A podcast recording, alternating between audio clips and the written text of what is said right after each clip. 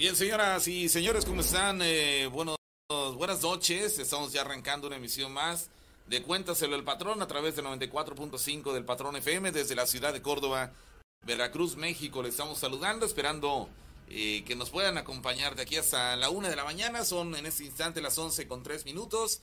Y bueno, invitándoles para que se queden con nosotros porque estamos iniciando ese espacio tan acostumbrado desde hace ya algunas temporadas y por supuesto invitándoles para que se queden con nosotros. Son casi dos horas de puras historias de miedo en las cuales más de uno nos vamos a estremecer seguramente de pies a cabeza. Así que bienvenidos para la gente que nos sigue en redes sociales. Ahí está la rana, el que les habla el pavo y con gusto aquí estamos. Oye, qué puntual es el día de hoy, ¿eh? Sí, no, cada vez vamos mejorando más. No, no se pueden quejar. Señores, ¿cómo están? Buenas noches, gracias por acompañarnos, ya lo dijo el pavo. Y bueno, en esta, en esta noche, aparte de invitar invitarlo a usted a que se comunique con nosotros a la línea telefónica que le va a servir también para que nos agregue por WhatsApp y nos pueda mandar un mensaje, ya sea con audio o una simple eh, historia de texto que nosotros podamos interpretar.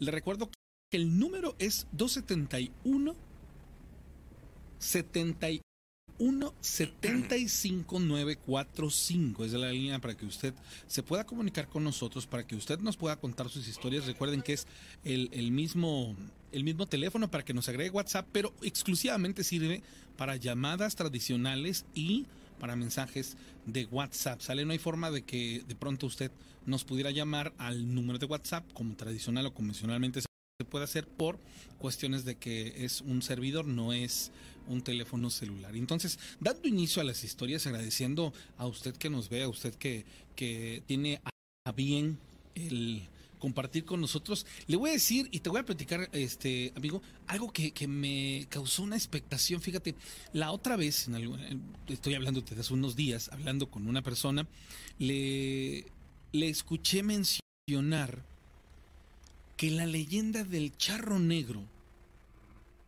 es originaria de aquí de Córdoba. Yo obviamente me quedé impactado porque dije, sí he escuchado la historia, en muchas, más bien, he escuchado muchas historias del supuesto charro negro, pero que yo diga, ah, caray, o sea, que el origen es aquí, dije, pues, ¿qué onda, no? Sí, no. Bueno, la realidad es que una persona que escribió acerca de, del personaje como tal, lo situó este, aquí en la, en la zona centro, específicamente en nuestra ciudad, y bueno, data de, de, de, ahí, pues, que existe una vinculación a que la leyenda del charro negro, pues, fuese oriunda de aquí de, de la ciudad, ¿no? Sin embargo, es algo que no estoy seguro, que no puedo asegurar, porque obviamente, pues, no, no tengo forma de, de poderlo corroborar. Sin embargo, no sé si tú recordarás una historia que nos contó alguna vez Beto Policía de aquí de, de ¿cómo se llamaba? Adelante, no, de adelante 20 de noviembre. Eh, ¿No era San Martín? No, no es San Martín, no, tiene otro no. nombre, pero bueno, por esa zona. Y ahorita se los voy a platicar. Vamos a ir a la llamada telefónica previo, ¿sale? Bueno. Sí, bueno. Bueno. Sí, ¿qué tal? ¿Quién habla? Buenas noches. ¿Qué tal, qué tal? ¿Quién habla?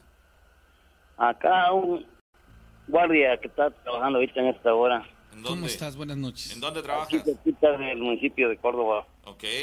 A ver, ¿tienes algo que contarnos? Quería hacerles una pregunta, ustedes que saben más. A ver. Es que yo tengo un compañero que trabaja conmigo de, de día y yo trabajo de noche. Ajá. Y resulta que este amigo le dimos una casa para que viviera ahí al pie de la mía. Ujú. Y entonces está viviendo él, aquí estaba viviendo al pie de mí, más que un familiar de nosotros. Tiene su casa de dos pisos Sí. Y este y entonces su esposa de él es prima de nosotros y estaba arriba pero su esposa de él la vio que estaba escarbando con, con un machetito un cuchillo en el suelo al pie de la puerta. Y este y ya que nos dice dice volteaba para donde quiera para el camino para todo volteaba abajo pero nunca me vio que yo estaba arriba en la azotea de arriba mirando el piso de arriba Estaba volteando como esperando que nadie la fuera a ver.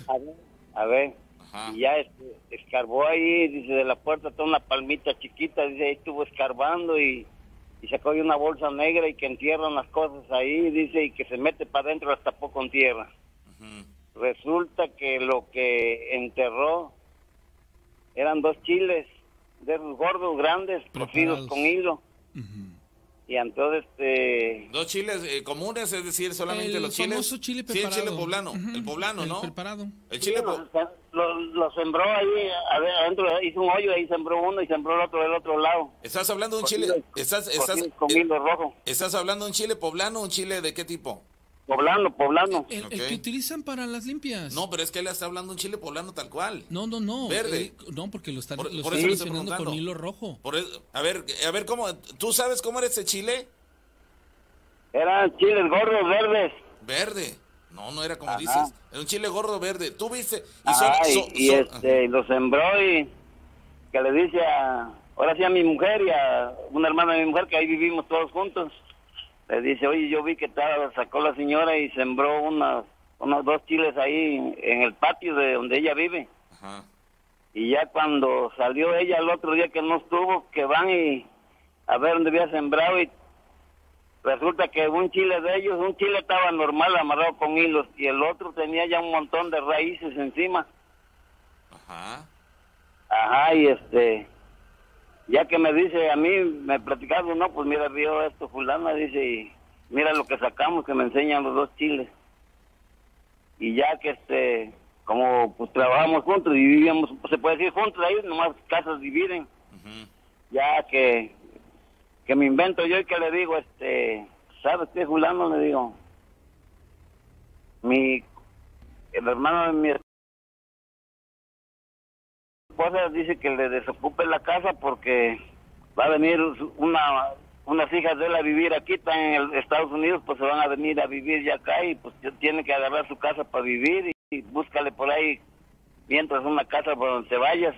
Eso tiene como fue el 13 de este mes que pasó. Y ya Sí, que sí. le digo así a él, le digo, y búscale para que busque para vivir en otro lado. Y de veras, demoró como unos seis días y que se va a vivir a otro lado. Ya cuando se fue, no nomás era un chile, era una madeja de, de hilo rojo enrollada. Era un montón de papeles con el nombre de él y con el nombre de, de una mujer y estaba un limón cocido con hilo rojo y en medio tenía un papel como con unos 100 gramos de sal, un montón de sal y el y este y el limón adentro de, de eso, de ahí de la sala estaba y que me pongo a escarbar y encontré un, como unas, fueron como en total como 10 cosas con los chiles que tenía enterrado la señora. Y ya luego que cuando ya lo saqué, que ya se habían salido ahí, que voy, que le digo a su casa donde se había pasado, le digo, oye, no quiero ir para la casa que vino el patrón y me dejó un encargo para ti. Ya había yo sacado todo eso y se lo puse ahí en un papel, pero un montón de cosas que tenía Ahí enterradas. Sí. Y es lo que yo quisiera saber, si ustedes que saben más que contiene eso, si es... Eh, En primer, Mal en primer paso. lugar, la, la primera pregunta que te quiero hacer es, ¿tú eres crédulo o incrédulo de la cuestión de las brujerías? Ajá, y este, yo lo que saber si es malo lo que hizo esa mujer, o No, si a ver, pero- conocen más o para qué hizo eso. ¿Sí me escuchas? ¿Mande? ¿Sí me escuchas?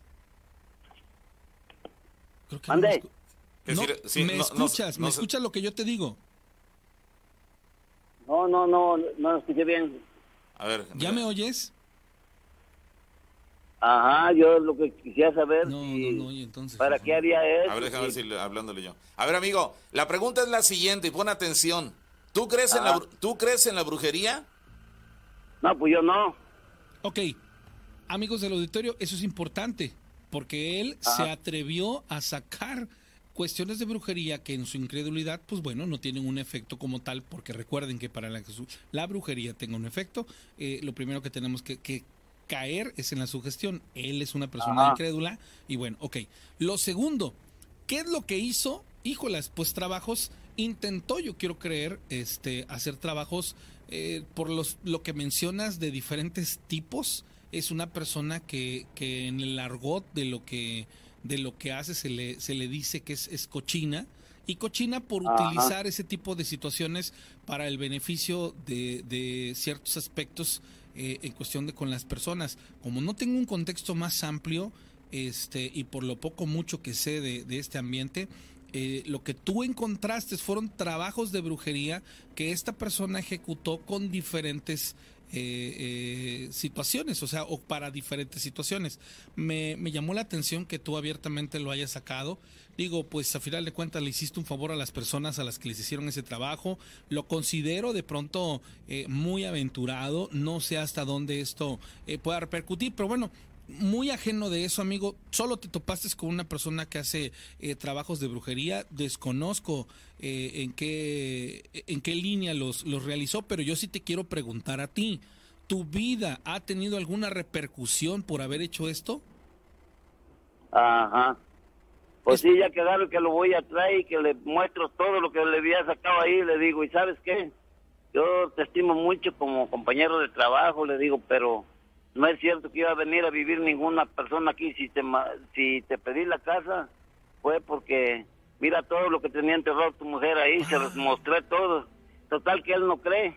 Mm. Piensa que uno lo está engañando y que, que no era lo que ella había hecho ahí, pero yo, yo lo fui a traer y lo hice que se llevara todas las cosas que había enterrado ahí hasta la sala, saqué con una pala y se le eché en una bolsa y que la fuera a tirar porque nosotros no queríamos eso ahí y este y anda chiviado porque pues este no es no es el mismo de antes que estaba como antes vaya se ve que se chivea y, y sigue con la mujer igual no le dijo nada yo creo porque siguen felices a lo mejor la otra lo, lo, del amarre pues con el hilo rojo era ella y él ¿no? ¿Tú has, eh, tú has, ¿tú has, has, notado, has, notado, algún cambio, algún, eh, alguna situación negativa en tu vida a partir de que hiciste esto?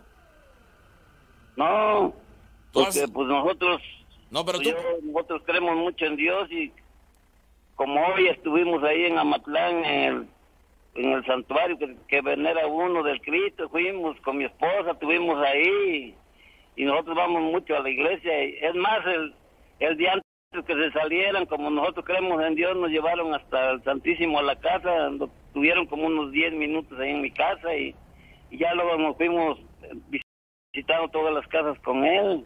Sí, la, pues, la, pregunta, la pregunta es, ¿tú has tenido cambios negativos en tu vida, alguna mala racha, alguna situación negativa que, que a lo cual le adjudiques eh, esta situación que descubriste? ¿O sigue, tu vida sigue muy normal? No, sigo normal, yo sigo normal, trabajando como, como ha sido. Bueno, eso ya es una buena noticia porque, no te has visto afectado en tu vida, ¿no? Pero ahí corroboramos que al ser incrédulo, esta situación no le no le afecta a aquellas personas que, que tienen una, este, digamos así, una barrera tan importante como es el no creer, que, que bueno, es parte del no, no sugestionarse y que bueno, ahora, muy valiente, muy, muy importante lo que hiciste y, y dense cuenta cómo los, los efectos de la brujería sí tienen, eh, digámoslo así, resultados tan, tan asquerosos, ¿no? O sea, imagínate ver a tu amigo que le estás mostrando, le estás diciendo, mira, lo está viendo, lo está palpando y aún así te diga no es cierto.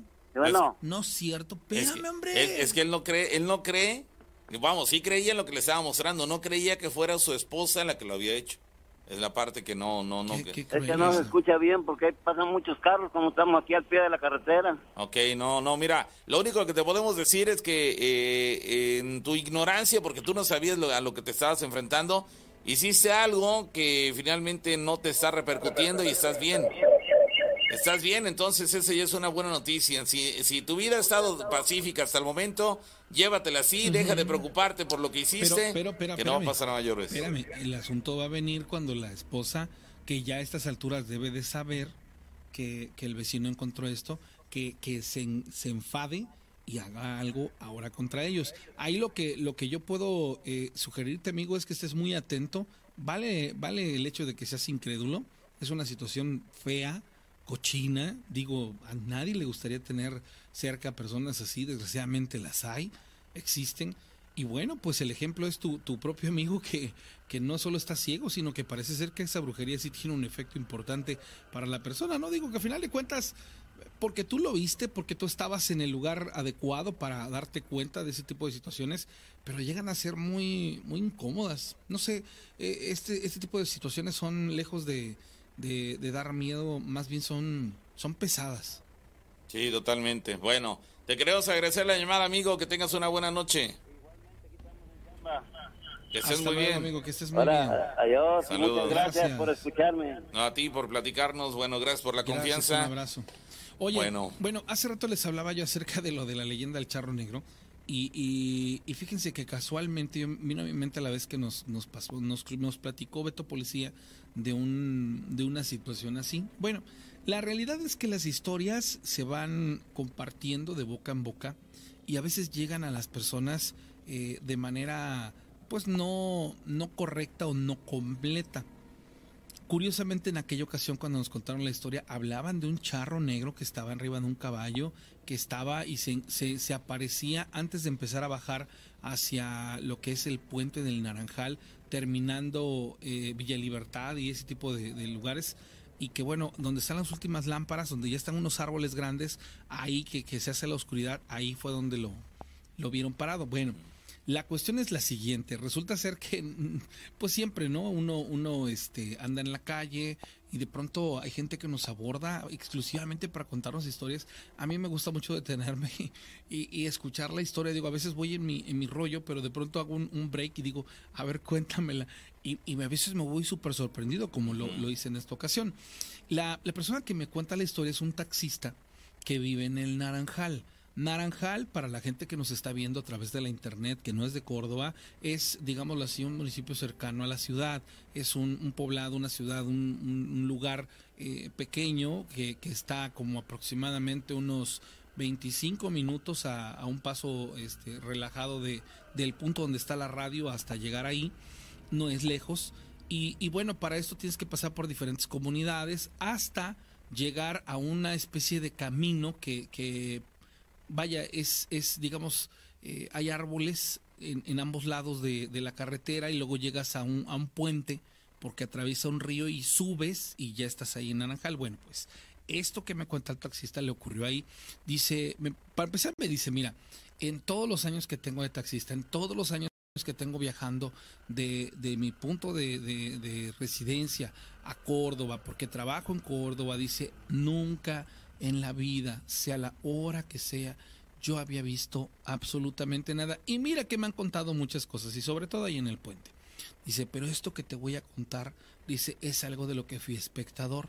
No me pasó absolutamente nada, yo me quedé inmóvil, dice, y la verdad tardé como 15 minutos antes de atreverme, dice, a pasar por el lugar, porque yo ya venía para mi ciudad. Dice, en aquella ocasión eran las 11 de la noche. Venía yo de Córdoba hacia Naranjal.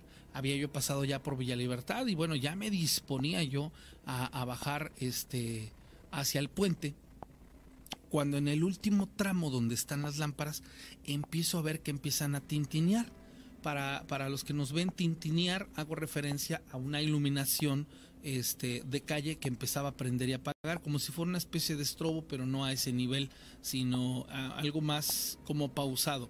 Dice, pero empezaron a tintinear las lámparas que estaban a lo largo del camino. Entonces, una apagaba, otra prendía. Entonces, se cuenta que parecía que me estaban encendiendo la luz del camino y, y repetidamente. La verdad, dice, yo, yo traía las, las luces del auto este, prendidas. Dice, pero no sé qué pasó. Dice que justo antes de llegar a donde estaba sucediendo este fenómeno de, de las luces parpadeantes o tintineantes, este, me dieron ganas de orinar. Dice, pero unas ganas de orinar de esas que no puedes controlar. Dice, iba yo manejando, empecé a sentir un frío, dice, adentro del taxi cuando volteo. Digo, no, pues si llevo las ventanas este, prácticamente casi cerradas. Dice, qué raro. Se sintió incómodo, pero le dieron unas ganas de orinar que hasta la vejiga le empezó a dar una especie de punzadas. Y dijo, ay caray, yo creo que por el frío me estoy, me estoy orinando. Él como es una persona que me dice, dice, yo Rana, dice, manejo a 40, dice, 50, dice, porque la verdad soy muy precavido y más cuando vengo en carretera porque pues cualquier cosa me dé tiempo de frenar. Me estaciono justamente, dice, donde está la primera lámpara. Esa lámpara estaba encendida. De pronto se apagó.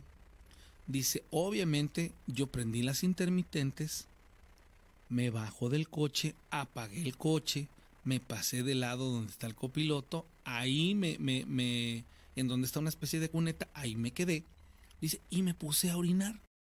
Dice, rana, parecía yo caballo. Estaba yo orinando y no podía yo dejar de orinar. Dice, una, una, una de esas veces dice que, que hasta te extraña por la cantidad de tiempo que dices, ay, ya, ya córtale, ¿no? Dice, pero haz de cuenta que, que estaba yo como si hubiera tomado muchísima agua y yo no había tomado agua.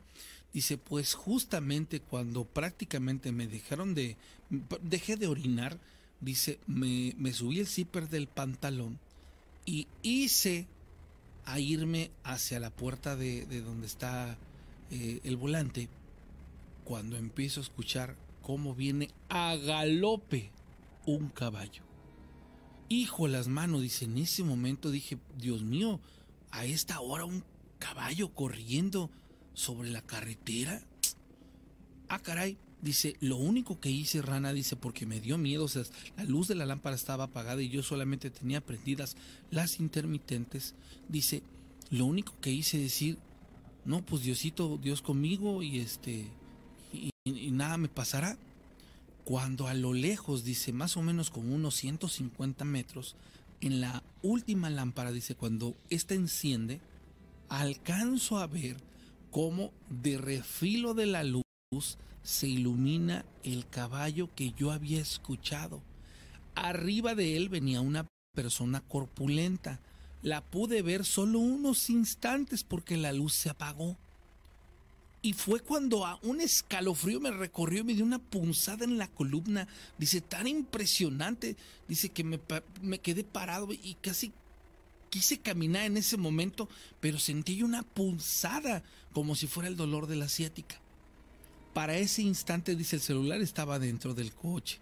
Dice, yo prácticamente, dice, estaba una especie como de tullido, entumido, como si estuviera yo eh, bloqueado. En ese instante yo no podía dejar de ver hacia donde se estaba apagando y encendiendo la luz. La próxima vez que sucede esta situación, estaba ya no a 150 metros, estaba como a 50 metros de mí, ese caballo con ese hombre corpulento, dice, y se apareció exactamente, ¿qué te gusta? Dice, como a escasas dos lámparas de distancia de donde yo estaba. No, dice, en ese momento, dice, me puse las manos en la boca para no gritar del susto y sentí que un escalofrío más fuerte me dio, dice, hasta el pecho me, me, estrujó, dice, sentí que en ese momento me costaba respirar y la boca se me puso seca, seca. No podía yo prácticamente más que en ese instante, en mi cabeza, hacer una, empezar a hacer una oración. Dice, te lo juro que yo en ese instante, dice, apretaba yo los puños, dice, y por más que yo quería, no me podía yo ni mover.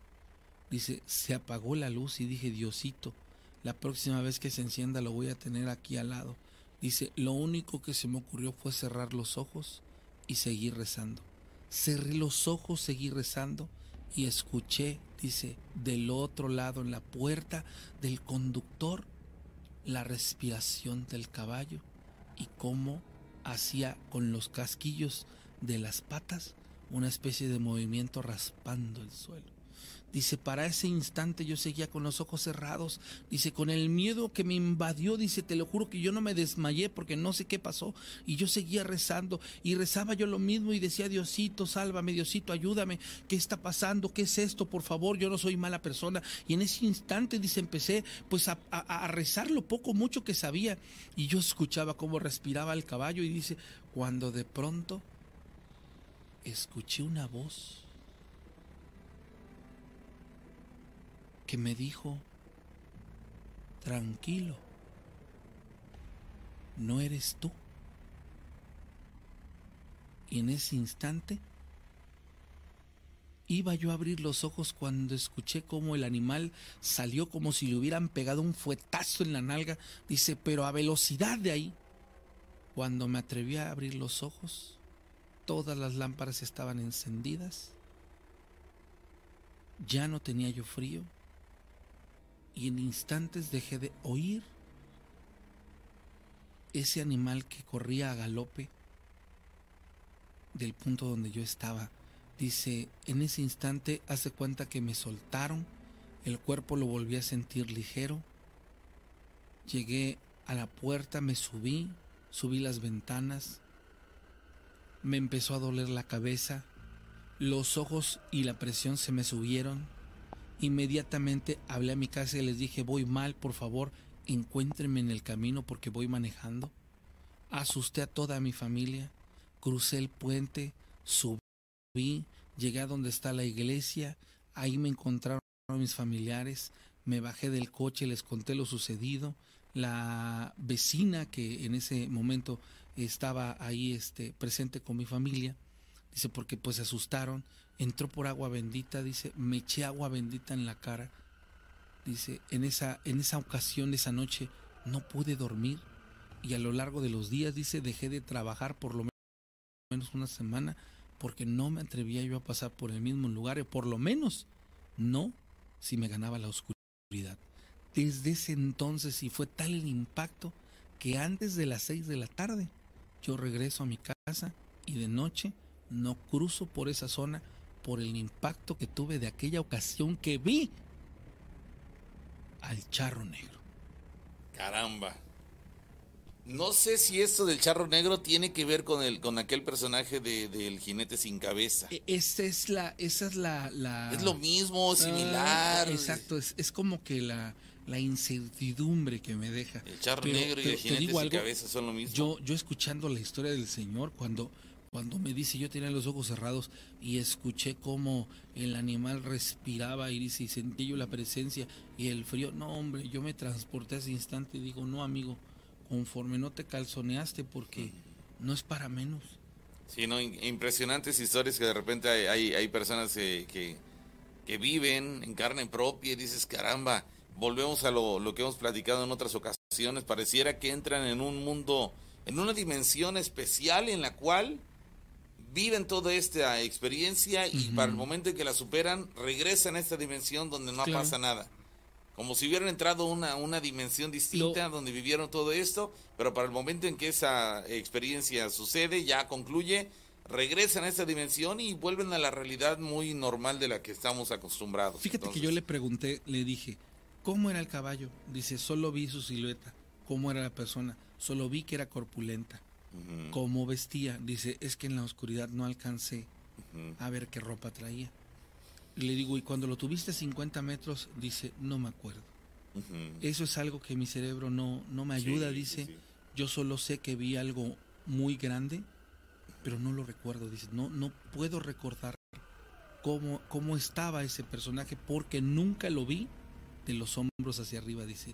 Yo alcanzaba a ver de la cabeza del caballo a los, hombres del, a los hombros del jinete y en una sombra su rostro. Nunca lo alcancé a ver. Entonces dices, wow. Impresionante historia. Ocurrió en la zona de. Hacia lo que es Naranjal. Ahí por donde Beto. Ándale, después de Villa Libertad, antes de, bajar y empezar a subir. Después de Villa Libertad, eh, antes de Naranjal, es ahí donde han ocurrido muchos acontecimientos de este tipo. Paranormales, ya anteriormente nos han platicado historias eh, que tienen que ver justamente con este lugar. Así que para nosotros no es nuevo que ocurran eh, cuestiones paranormales en ese tramo carretero. Dice, oye Pavo, yo soy paradero y un amigo me contó que ahí mismo, en esa zona de la que están platicando, vio a un costal moviéndose, más bien caminando. Ah, así, lo así lo describe. Vio a un costal moviéndose o como mm, decimos, más bien caminando. Le tocó ver a un amigo de él a un costal moviéndose. Sí, anteriormente mm, recuerdo que eh, una persona que, que nos había eh, contado historias similares, de ese tipo de siluetas en carreteras eh, de eh, estatales, en carreteras estatales de, de, de, tramos entre poblaciones no tan importantes, no tan, tan grandes en cuanto a, a, dimensión territorial, tan grandes en cuanto a población, sino más bien pueblos pequeños y es ahí donde se presentan este tipo de acontecimientos. Alguien más dice el folclore tradicional sostiene la historia de que el jinete sin cabeza era un mercenario esiano asesinado durante la batalla de White Plains. No sé dónde sea esto. Dice, dice el arquivero que el jinete sin cabeza y el charro negro son dos diferentes. Sí. Sí, sí, sí. Sí, sí yo también entiendo que son diferentes, pero me tienen como que tienen Que es americana la, la, historia del jinete sin cabeza. Ah, ok, dice, fue decapitado por el certero disparo de una bola de cañón que le destrozó la cabeza, que quedó desperdigado por el campo de batalla. Es una historia holandesa. Ah, mira. Es una historia holandesa, pero bueno, ahí Bueno. está lo que nos platican. Vamos a la llamada, bueno. Sí, ¿qué tal? Igual me pasó en ese tramo un sábado. A ver, ¿quién ¿Cómo, eres? cómo te llamas, amigo? Eh, soy David. ¿Y de dónde nos hablas, David? Mande, ¿De dónde ¿De llamas? ¿Dónde nos hablas? de aquí de Córdoba. Ok. David. A ver, cu- cuéntanos, ¿en qué tramo exactamente? Si puede ser de, de esa región, pues puede identificar exactamente en el tramo donde te ocurrió esto y cuándo fue esto. Ok, tiene como 20 días. Ah, reciente. Ah, me tocó este, trabajar un sábado por la noche. Y este, ese día llevé a una chica justamente en Naranjal. Y me dice, este, bueno, pues me empecé a hacer plática, ¿no? Normal. Yo me senté más adelantito, no sé cómo Por Villa Libertad. Ándale, más adelantito. Hay otra, este, donde una dicen que se ahogó una chica en un taxi de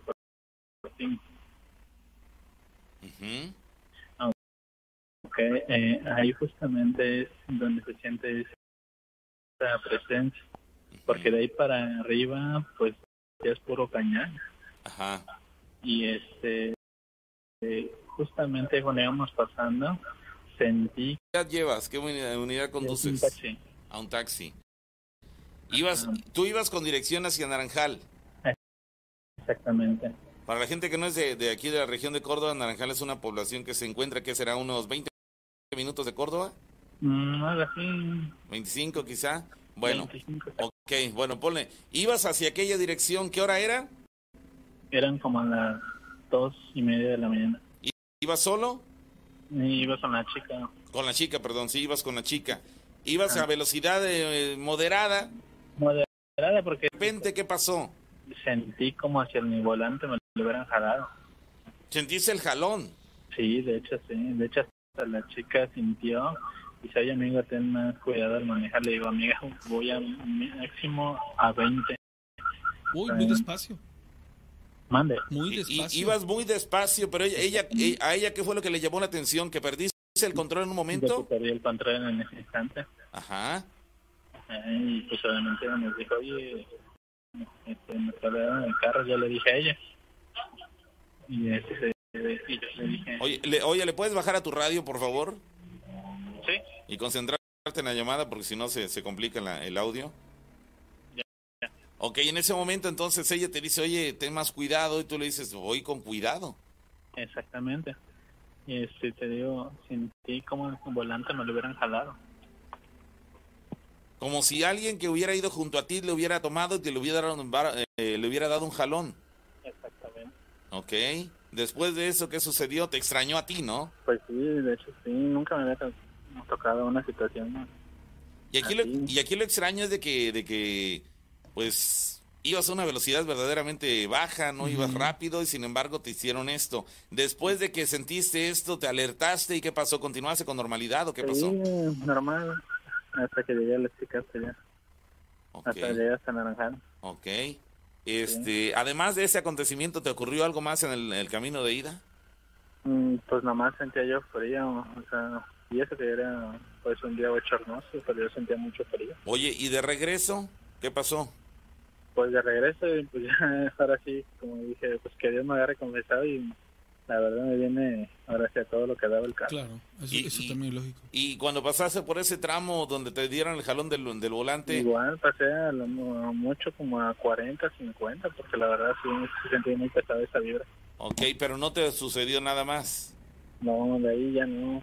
Nada más se me apagó el carro, pero de ahí en fuera pues Ah, no- De regreso se te apagó el carro. Exactamente. En ese mismo tramo. Oye, Sí. es como Ah, si la, es como si una energía se hubiese acumulado en el En punto lugar. y no importara el tiempo, pasó dos veces y dos veces le ocurrió. Ujú, De ida le jalan el volante y de regreso se te apaga el carro. Exactamente, no, y al poco este ratito ya caí por Omex, este sentí así como si me hubiera pegado en la parte de la de atrás de la hacienda. O un golpe. Exactamente, ve cuando se suben luego los niños como que pegan sobre la parte de atrás, este pues justamente así sentí. Caramba, bueno, pues ahí están los, los acontecimientos raros. ¿Has vuelto a ir a aquel tramo? Mm, no, ahorita ya no, no me ha tocado salir. Mm, Pues más que nada en la verdadera. ¿Irías? ¿Manda? ¿Irías si te si requirieras ir? ¿Sí irías Pues sí. o te negarías a ir? No, sí iría. Mm, Como dice mucho, no hay que tenerle miedo a los muertos. Nada de eso, simplemente son espíritus. Caramba. Bueno, pues que me, me da gusto tu valentía porque más de uno en tu lugar diría no no le vuelvo a jugar al vivo para para aquel tramo a esa hora no regreso jamás en la vida. Pero- Exactamente, y más se me hizo raro que se me había apagado el carro y andaba, ahora sí el carro anda en perfectas condiciones. Cierto. Caramba. Bueno, ahí está, ya sé apenas cuántos días esto? Tiene 20 días. 20 días. Bueno, ahí está la experiencia para todos los conductores que van para aquella zona, especialmente en la madrugada. Que tomen nota. ¿Esto te ocurrió a la altura de dónde? De Villa Libertad. De Villa Libertad. Ok, Sí. Es- más o menos la, por el- la chica. ok, bueno. Gracias, amigo. Gracias, amigo. Es- esa zona, Feliz esa zona tiene curiosamente eh, ese, ese enigma de, de las cuestiones energéticas. Desconozco el, el, por qué, pero muy interesante. Si usted conoce historias de ese, de ese tramo, compártalas porque debe de haber algo que las origine. De- desconozco la razón. Saludos Ángel González, a Álvarez eh, César en Guadalajara. A Mayela Hernández que nos escucha en Chihuahua, en Tierra de las Tres Culturas, desde Cuauhtémoc. A Dafi Yadel, ¿cómo estás Dafi? Me da gusto saludarte en Puerto Rico. A nuestro amigo Francisco J. Pérez, en Phoenix, a Luis Aguirre. A la gente de Nogales, Osiris Juárez. A la gente que está en Cuichapa, que se llama Jesús Márquez, en el kilómetro 291 del Buen Saturnino. Víctor Velázquez en San Luis Potosí. Saludos a la familia Rodríguez Rojas. En, en Estados Unidos, En el Valle de Texas está José Tobar, quien nos escucha también en Texas, Emanuel de Cabañas, a Carlos Rodríguez, que nos está viendo, a Araceli, que también está conectada, a Larky, que dice que hoy no fuimos a su obra y este te ofrecemos una, una disculpa, amigo. Créeme lo que este no, no.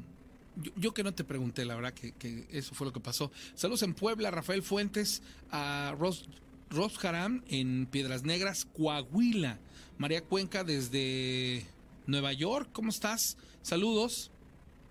Este, a Rojas Martínez, a Lisette Castillo, en Morelia, que nos está viendo en, en Morelia, al, al abogado Armilo Vargas, ¿cómo estás? Amigo Armilo, te mandamos un abrazo eh, y muy grande hasta el punto donde estés viendo el programa. Le mando saludos a Isa en Orizaba, que nos da mucho gusto eh, leerla, Héctor Telles, también a Diceo, que está en estos instantes conectado. Le mando saludos al doctor este, Maldonado. Doctor, tengo que hablar contigo por una razón muy, muy importante. Saludos a Amparo Medina, que también está conectado. Y le mando saludos a Beth, que está de moderadora en el chat de YouTube. Muchas gracias, amigos.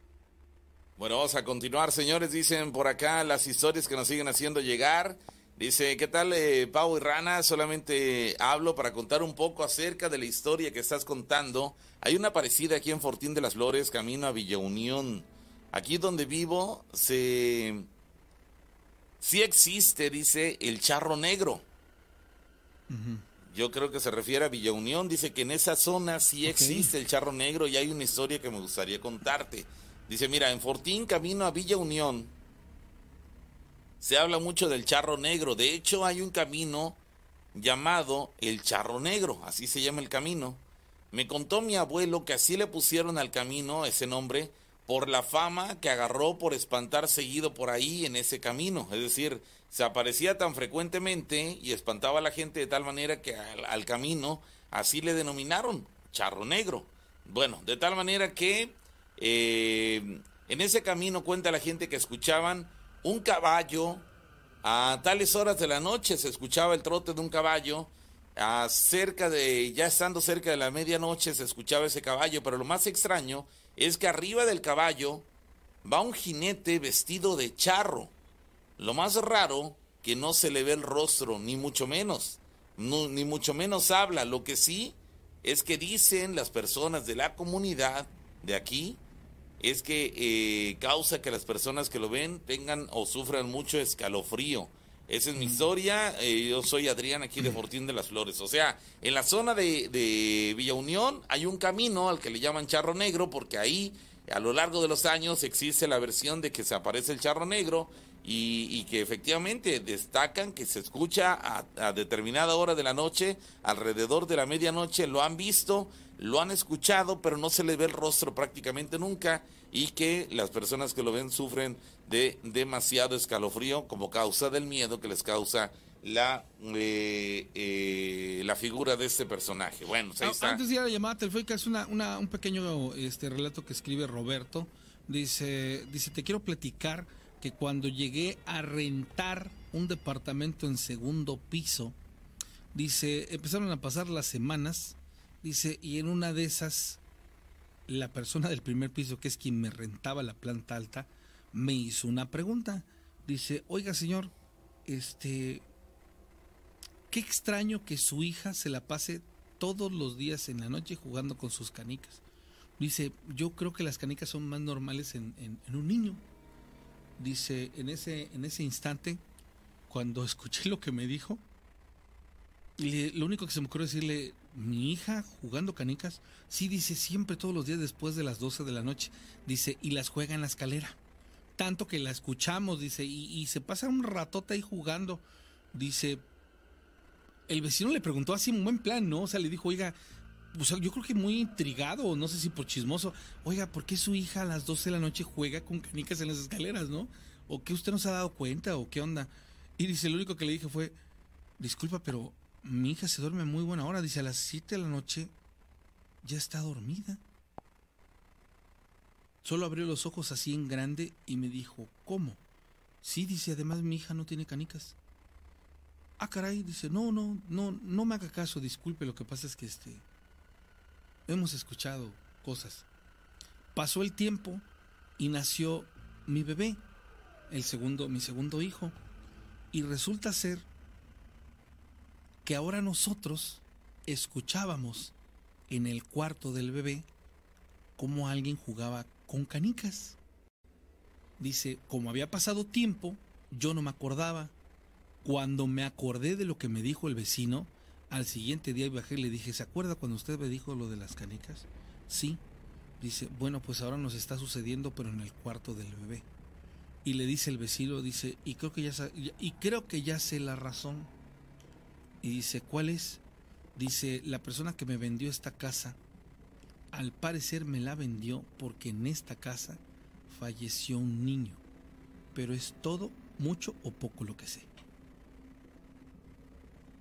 Sí, hay razón de ser, ¿no? Eh, a diferencia de lo que ocurre en Estados Unidos, que las personas están obligadas a decir a declarar lo, lo, que ocurre en ese lugar en cuanto a acontecimientos paranormales. Acá en México no existe esa situación y hay personas que venden eh, eh, propiedades, casas, terrenos y demás, en los cuales ocurren cuestiones paranormales que los compradores inocentemente adquieren sin saber el problemón que se están echando encima al adquirir esa propiedad, una casa, un terreno y demás, que a partir de ahí, bueno, al ser de su propiedad ellos van a ser los, eh, los afectados. Por eso es que estas personas en cuanto adquieren esos lugares y se dan cuenta de las eh, afectaciones paranormales que hay en el lugar, optan por revender el lugar, inclusive hasta rematarlo con tal de deshacerse de esas propiedades. Lamentablemente hay ocasiones en las cuales no pueden deshacerse fácilmente de ellas. Llamada telefónica, bueno.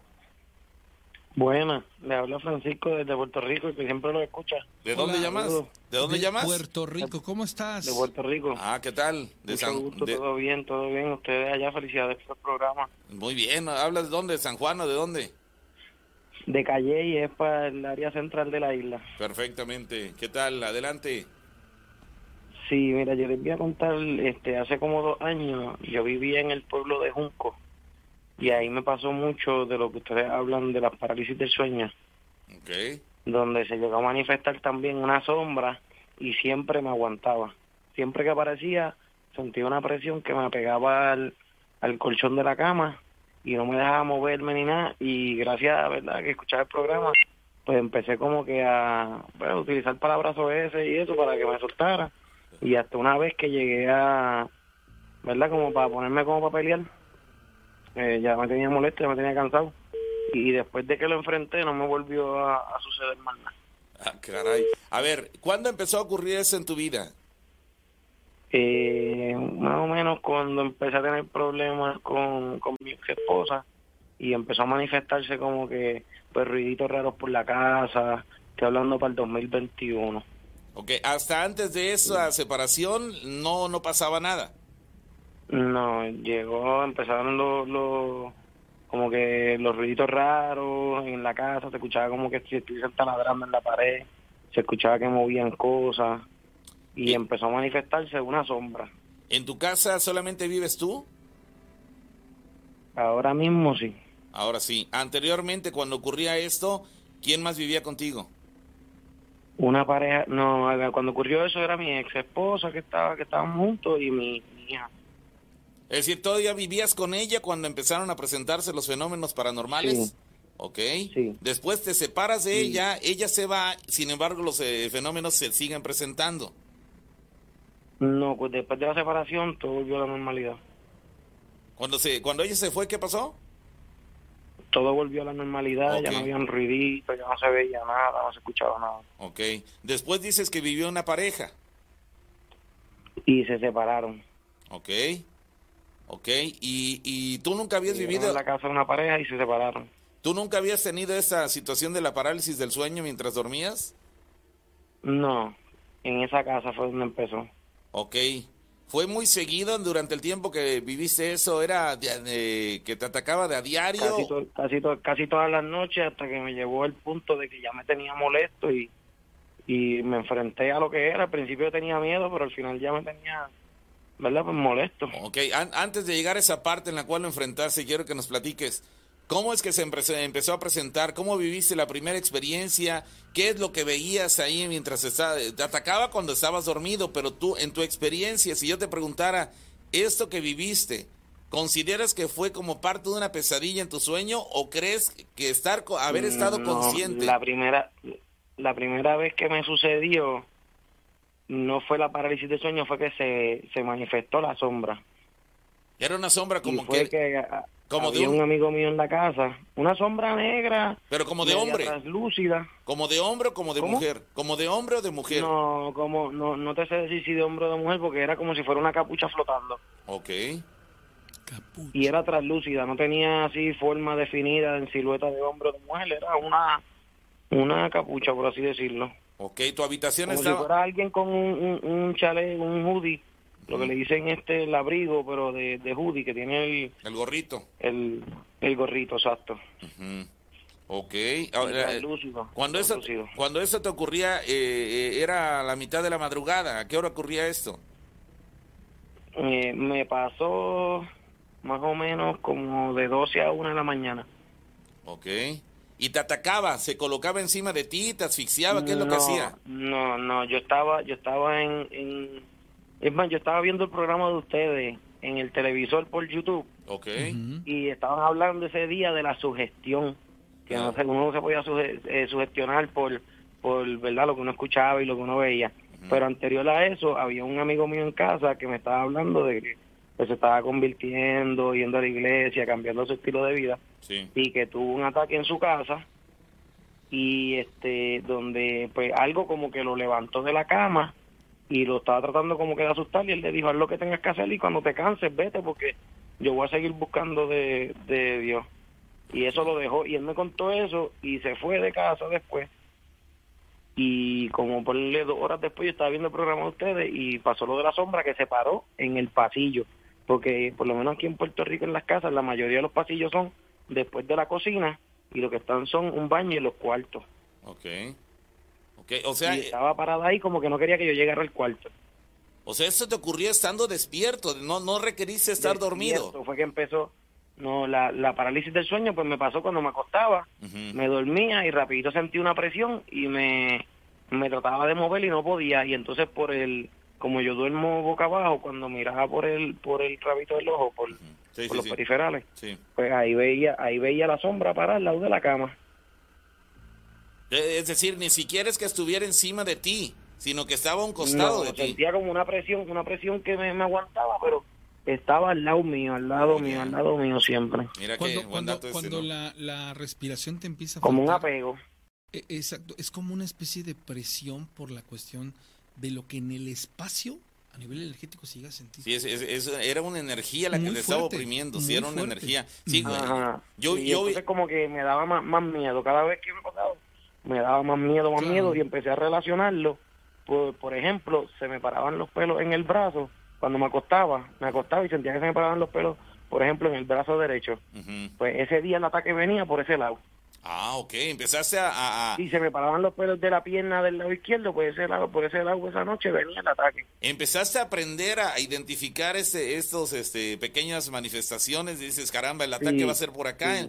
Y, y no te preparabas en cierto modo para sabiendo que si ya se te erizaban los, los vellos del brazo derecho y sabiendo que llegaría el del lado derecho. No, ya, ya sabía, ya sabía que iba a venir, no, no veía, ¿verdad? Este, yo no soy muy, muy a, a de esto, ¿verdad? Muy cristiano que digamos, yo creo en Dios, pero no me congrego ni nada. Sí, sí, sí, entiendo. Y, y pues por lo menos sé de la palabra y sé de la Biblia, pero no soy de congregar. Sí, sí, sí, entiendo. Y no, no busqué ayuda ni nada, yo dije, pues esto es algo momentáneo. Pero Ajá. empecé a ver en los, que, en los programas que ustedes hablaban que el miedo les da poder. Sí. Sí, claro. Cada vez que, que uno le tiene miedo o algo, pues eso como que se va fortaleciendo, fortaleciendo. Sí, y ah, pues ya me tenía en el punto en que yo no descansaba.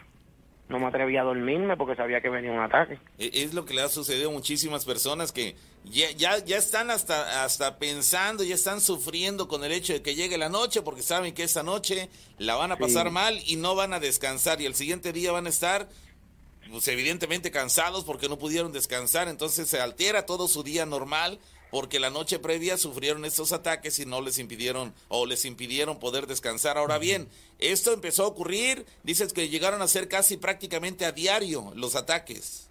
Sí, sí.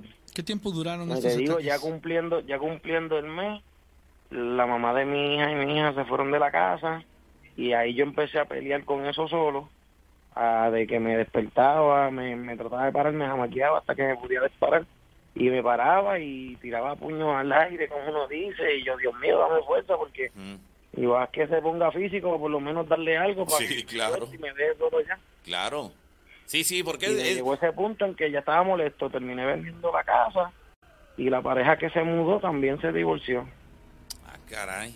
Dice Fernando Martilla, eh, este tipo de, de encapuchados se llaman arcontes, entidades negativas de bajo astral que navegan en el plano buscando gente física con vibraciones bajas o depresivas para aprovechar. ¿Tiene sentido? Sí, sí, sí, caramba. A ver, ahora, eh, ¿esos ataques eh, los sufriste durante qué periodo de tiempo? ¿Medio año? ¿Dos, un mes? ¿Cuánto No, te fue? estoy hablando de un, un mes, un mes exacto en el que divorcié, me divorcié y se vendió la casa, un mes. Entonces, en el transcurso del mes, y tiene que sentido que haya el bajado la- mes que yo viví en la casa. Por, por Y el sí, es, ver- es verdad lo que dice el muchacho, porque yo me la pasaba, eh, pues tuve problemas en el trabajo también, porque no estaba durmiendo, me la pasé bien pesimista y más fuerte se hacía la, la, la sombra esa. Sí, te- Él- te él- afecta fíjate, fíjate que son las cosas. Él energéticamente es una persona de, de medio astral, bueno, en este caso de energía, este vibra, vibra, digámoslo así, no vibra alto. Luego a eso agrégale que seguramente por el estado del divorcio y todo lo que estaba pasando, como a cualquier persona le pasa, cayó en una depresión silenciosa. ¿Sale? Y entonces al- al- es como cuando te enfermas. O sea, al final de cuentas le bajaron las defensas, le bajaron la energía, vibró y se encontró con este personaje que dijo, de aquí soy. O sea, él por- eh, hay una razón lógica Hay una para explicar lo, Ah. que él, lo que a él le pasó y más allá de ser un fenómeno para- paranormal, es, es prácticamente la manifestación de dos, tres dimensiones diferentes, eh, eh, digámoslo así, circunstancias o situaciones que se hacen presentes y que las podemos explicar, pero hay, no. hay, hay puntos de partida Ah, lógicos. ah, lo, lo que yo, te- yo quiero eh, ir eh, cerrando lo que nos estás platicando, ok. Eso te ocurrió, te separaste, te atacaba prácticamente a diario, fue un acoso constante durante aproximadamente un mes. Después de ese mes ven- vendes la casa, las nuevas, eh, los nuevos dueños se separan una, también, una parejita con, con un nene. se separaron, se separaron también se- y demás. Se terminaron divorciando también. Cuando tú te fuiste de esa casa, en tu nueva casa, ¿seguías sufriendo esos ataques o ya no? No, Se acabó. no, al revés, al revés, ah, sentía como, como bien liviano, un alivio, no tenía preocupaciones, Ok. era como que todo, todo el, el, el ambiente de la casa era diferente a donde yo vivía. Oye, y es decir, Y ahí fue donde se acabó todo esto, es decir, con el solo hecho de que te mudaste de casa, acabaste de tajo con todo este acoso. No, cuando, cuando yo empecé a enfrentarme a la, a la sombra, ahí fue como que el ataque no tenía tanto, tanto presión. La presión que ejercía sobre mí no, no fue- gradualmente cada vez era menos. Ok.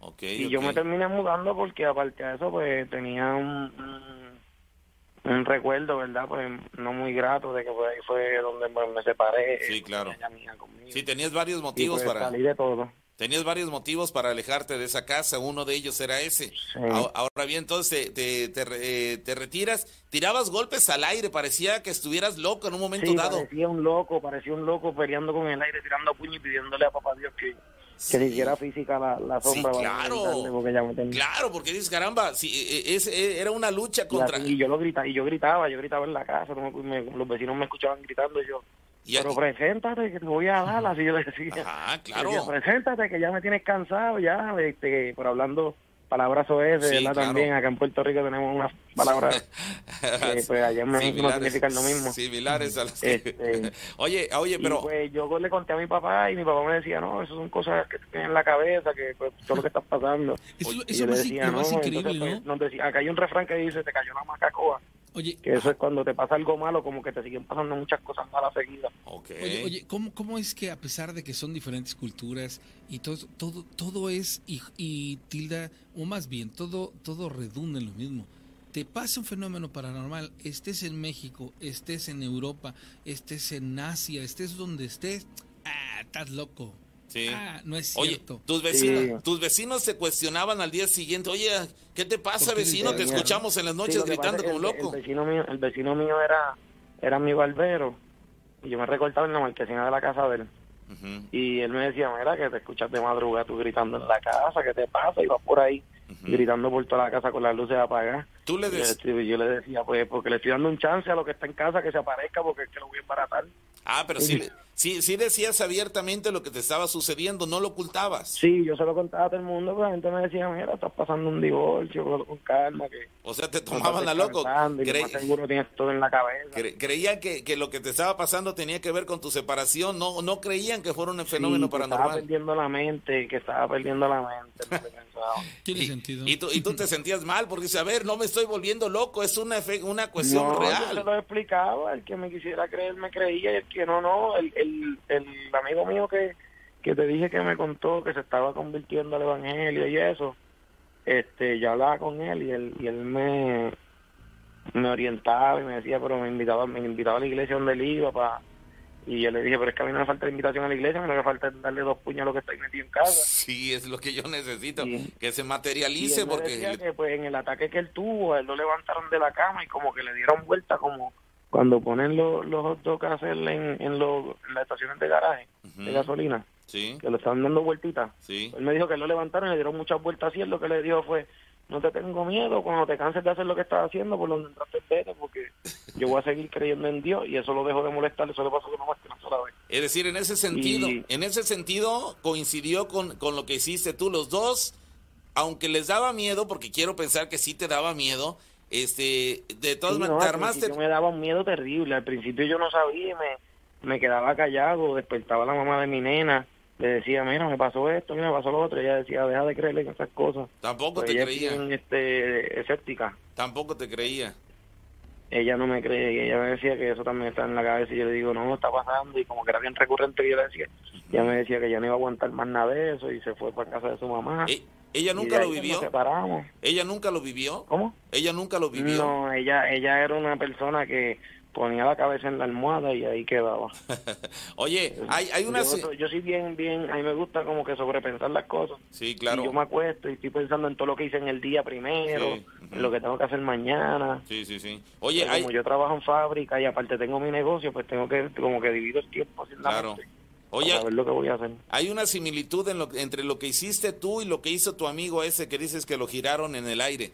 Los dos, a pesar de que Sí. les- a, a pesar de que a los dos les daba miedo la- el acontecimiento, los dos se armaron también de valor y lo quisieron enfrentar. En el caso de él, a la primera de cambio prácticamente dejó de molestarlo porque lo que sea que haya sido lo que lo estaba es un apego, que él me lo llevó a casa. Y siempre digo que fue por culpa de él que lo llevó para casa.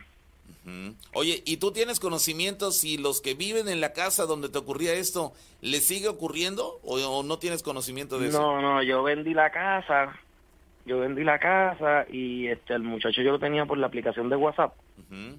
pues porque la casa tenía un problema de en el panel eléctrico, yo tenía yo, yo había comprado los los breakers, Ajá. pero cuando me mudé pues se fue en una caja y después yo le dije, mira, este vamos a coordinar para para llevarte los breakers y, y si necesitas que los cambie, pues yo te los cambio de una vez. Pero yo los compré. Y cuando estaba, le, le llevé los breakers para cambiarlos, él me dijo que, que se estaba separando de la mujer.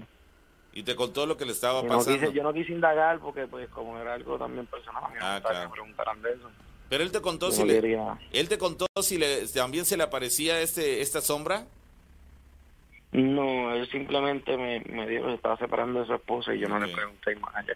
Bueno, Yo lo relaciono con eso porque fue lo que me pasó a mí. claro. Y antes de, de comprar la casa, este, la primera vez que fuimos se sintió como pesado. Cuando fui a ver la casa, se sintió como pesado. Yo no dije nada, no sentí nada así, más nada, hasta que fue el amigo mío a contarme lo que le había pasado.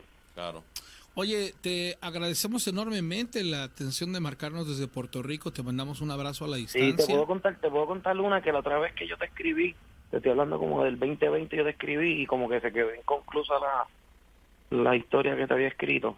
La historia. yo te había es- contado es- de que de que me pasó que que estaba en el cuarto, yo la, ya ahí te digo, yo tenía como siete añitos, yo estaba en el cuarto y yo estaba escuchando música y acá no sé por qué, ¿verdad? Este, mi abuela me decía que no pusiera música de noche, que eso atraía cosas malas y, y empecé a escuchar como que tocaban en el closet, la, la, acá las puertas eran de aluminio, las del closet Sí. y, y cuando abrí la puerta era mi abuela que estaba volca en el closet, Tu abuela. como si se hubiese suicidado.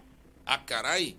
La misma abuela y que. entonces yo salí sí yo salí corriendo y gritando y estaba mi abuela con mi papá hablando en la cocina La misma, la misma abuela que viste en la cocina es la misma que estaba en el ropero suicidada. la que ajá pero la que estaba en el ropero no era mi abuela Sí, sí, claro, no era, pero tú viste que sí era ella. Sí era un, algo que se apareció que que se, se quiso ver como mi abuela para Ah, verdad para, Pero, para asustarme pero queda claro que, que lo que haya sido quiso llamar tu atención, vamos, de no haber sido porque Sí. golpeó la puerta del ropero, tú no hubieras ido a abrir era esa como si puerta. como cuando cuando cuando tú tienes un péndulo y el péndulo se está balanceando para el frente y para atrás Ujú. y cada vez que, que se movía pues con la punta del pie pues clan clan le daba a la, a la, a la puerta. Y cuando la abrí, pues entonces la otra vez que yo, yo le había enviado esa historia a ustedes, pues quedaron en que, me, que, que les quedó como dudo, quería que me preguntaran Oye, algo, no sé si se oye, acuerdan. Oye, oye, en ese, ya hace como del 2020 Eh, para eh, abajo. Sí, ya tiene rato. Oye, este, en ese caso, ¿en qué condiciones estaba? ¿Estaba ahorcada? ¿Estaba simplemente...? Sí, sí, sí, sí, se, se manifestó como si, si se hubiese ahorcado. Ah, caray, cuando tú la viste, tenías, tenías que siete años de edad, el impacto debió haber sido mayúsculo, ¿no? Sí, yo salí gritando y yo, papi, papi, abuela se mató, abuela se mató. Y cuando llegó donde mi papá, él me dice, ¿cómo que se mató? Está aquí hablando conmigo. Era la mamá de él. ¿Cómo que se mató? No aquí está hablando conmigo y yo no me atreví a entrar al cuarto, estaba yo, yo me quedé Y, oh, malo pero, de los nervios, pero- llorando y temblando. pero fue algo verdaderamente contradictorio para ti, porque segundos antes la viste ahorcada en el... En el no lo creía, yo la veía, yo la veía, yo la veía hablando con papi y yo decía que ese era el espíritu de ella hablándole a papi, que yo estaba viendo el espíritu de ella hablándole a papi. Pero era mi abuela, mi abuela estaba viva. en Siendo niño, entonces. ¿cómo tienes esa capacidad? ah? Sí, ¿Qué? porque, sí, porque para ti en ese momento dices, no, no, no, no, esa con la que estás hablando es un espíritu. Y está allá en el cuarto y mira a ver que lo que está aquí en la cocina no es mi abuela. A su Y ese es un espíritu. La me, real puso es... a dudar, me puso a dudar de quién era y quién no era. Sí, claro. Impresionante. Y qué impresionante fue lo que le sucedió, que lo tiene bien. Sí, Bien tan registrado. grabado, No, me bien marcó, grabado. me marcó, me marcó bien brutal. Porque yo, yo te digo, lo que tengo de recuerdos viejos míos son recuerdos que malos, ma- que me, Ajá. que me, me impactaba cada rato y, y fue que me dejaron con una señora y había una ambulancia al final de las escaleras porque eso era para allá para Aguada, que es por la costa. Ajá. este porque mi familia es de allá de Aguada Mm. y, y en la costa pues las casas son como que el carro abajo sube una escalera y al final de esa escalera arriba está la casa Ujú. entonces, pues en la, en la carretera estaba la ambulancia y yo estaba agarrado de mano con una señora y, y estaba mi abuela montándose en la ambulancia. Y, y él me dice que no, que eso sí pasó, que mi abuela se cayó por la escalera y se rompió la cadera. Y eso yo tenía que como tres añitos. Y te digo, los, los recuerdos viejos míos así son cosas que me han, me han impactado de mala manera. Sí, aquí, aquí lo, lo que llama la atención de este último que nos estás contando es que eras un niño muy pequeño de tres años y recuerdas con Sí. claridad esa acción, ese, ese episodio. Y no, no fue, sí, pero no fue que lo recordé, fue que como que lo soñé mucho. Ujú, Lo soñé mucho y un día me da con preguntarle a mi papá, mira, papi, esto pasó, este, porque estoy soñando esto, que ujú. estoy agarrado de manos con una señora en las escaleras de la casa de Aguada Sí. y, y abajo está abuela montando, la están montando en una camilla para la ambulancia. Y, y él me dice, no, eso sí pasó, tú estabas con la señora y estabas cuando tu abuela se cayó. Caramba. Y eso fue que yo lo soñé y yo y me dice, ¿cómo tú te vas a acordar de eso si tú tienes, tienes tres añitos? Digo, yo no me acuerdo, yo es que yo lo sueño. Caramba. Oye, pues, pues qué, qué, qué interesante lo que nos platicas, sí, sí. ¿eh? De verdad que, Sí, sí, que sí, son de esos fenómenos que cuando tienes cierta edad son hasta inclusive comprensibles, ¿no? ¿Actualmente qué edad tienes? 31. Ok. No, bueno. Eres un hombre joven. Sí. Ok. Y hablando de eso pasó para el 94, para el 1994. Bueno, bueno. Muy bien, bueno, pues te, Sí, te, tenía- te enviamos un abrazo a la distancia y qué bueno que nos acompañes allá en gracias, y Rico. gracias por tomar mi llamada, le agradezco y felicidades por el programa. Te agradecemos mucho, amigo. Feliz Un noche. buen día. Que Hasta luego. Una... ¿Qué hora es ahorita en Puerto Rico? Acá son las 2 y 10 de la madrugada. Los 10 son dos horas, sí, en la hora del este. ¿Qué horas son ahorita, dice? 12, di- dos 10 allá, 12, 10 acá. Ellos siguen la Ah, hora del este y nosotros Ok. tenemos la hora del centro. Pero, pero allá no hay cambio de hora de, de, hora de verano, ¿no? No, Sí. acá no hay cambio de horario, eso es en Estados Unidos. Sí, es el mismo de... Nosotros seguimos con la misma hora todo el año. Exacto. Ni adelantamos ni atrasamos el reloj. Qué Bueno, bueno, mano. Aquí también ya eso ya, ya, se, ya quedó atrás. se Bueno, quedó atrás. Oye, pues pues muy muy impresionante toda toda esta situación. Qué, qué interesante, ¿no? gracias Recibir amigo, una- feliz noche. una llamada de, de Igual alguien desde, Puerto, Rico. Le mando eh, saludos a Andrés Bueller, a María Rizaga en Puebla. ¿Cómo estás? Me da, me da mucho gusto eh, verte conectada. Punk Pollo. Este. Le mando saludos también a, bueno, a todos los conectados, a, a- a la gente que nos está mirando, a Judith. Bueno, recuerden que vamos a hacer una pequeña pauta. Solo la pausa comercial dura exacto 2 minutos 57 segundos. Y después de esos 3 minutos regresamos con ustedes para que no se muevan, ¿ok? No se muevan, regresamos. Hay más.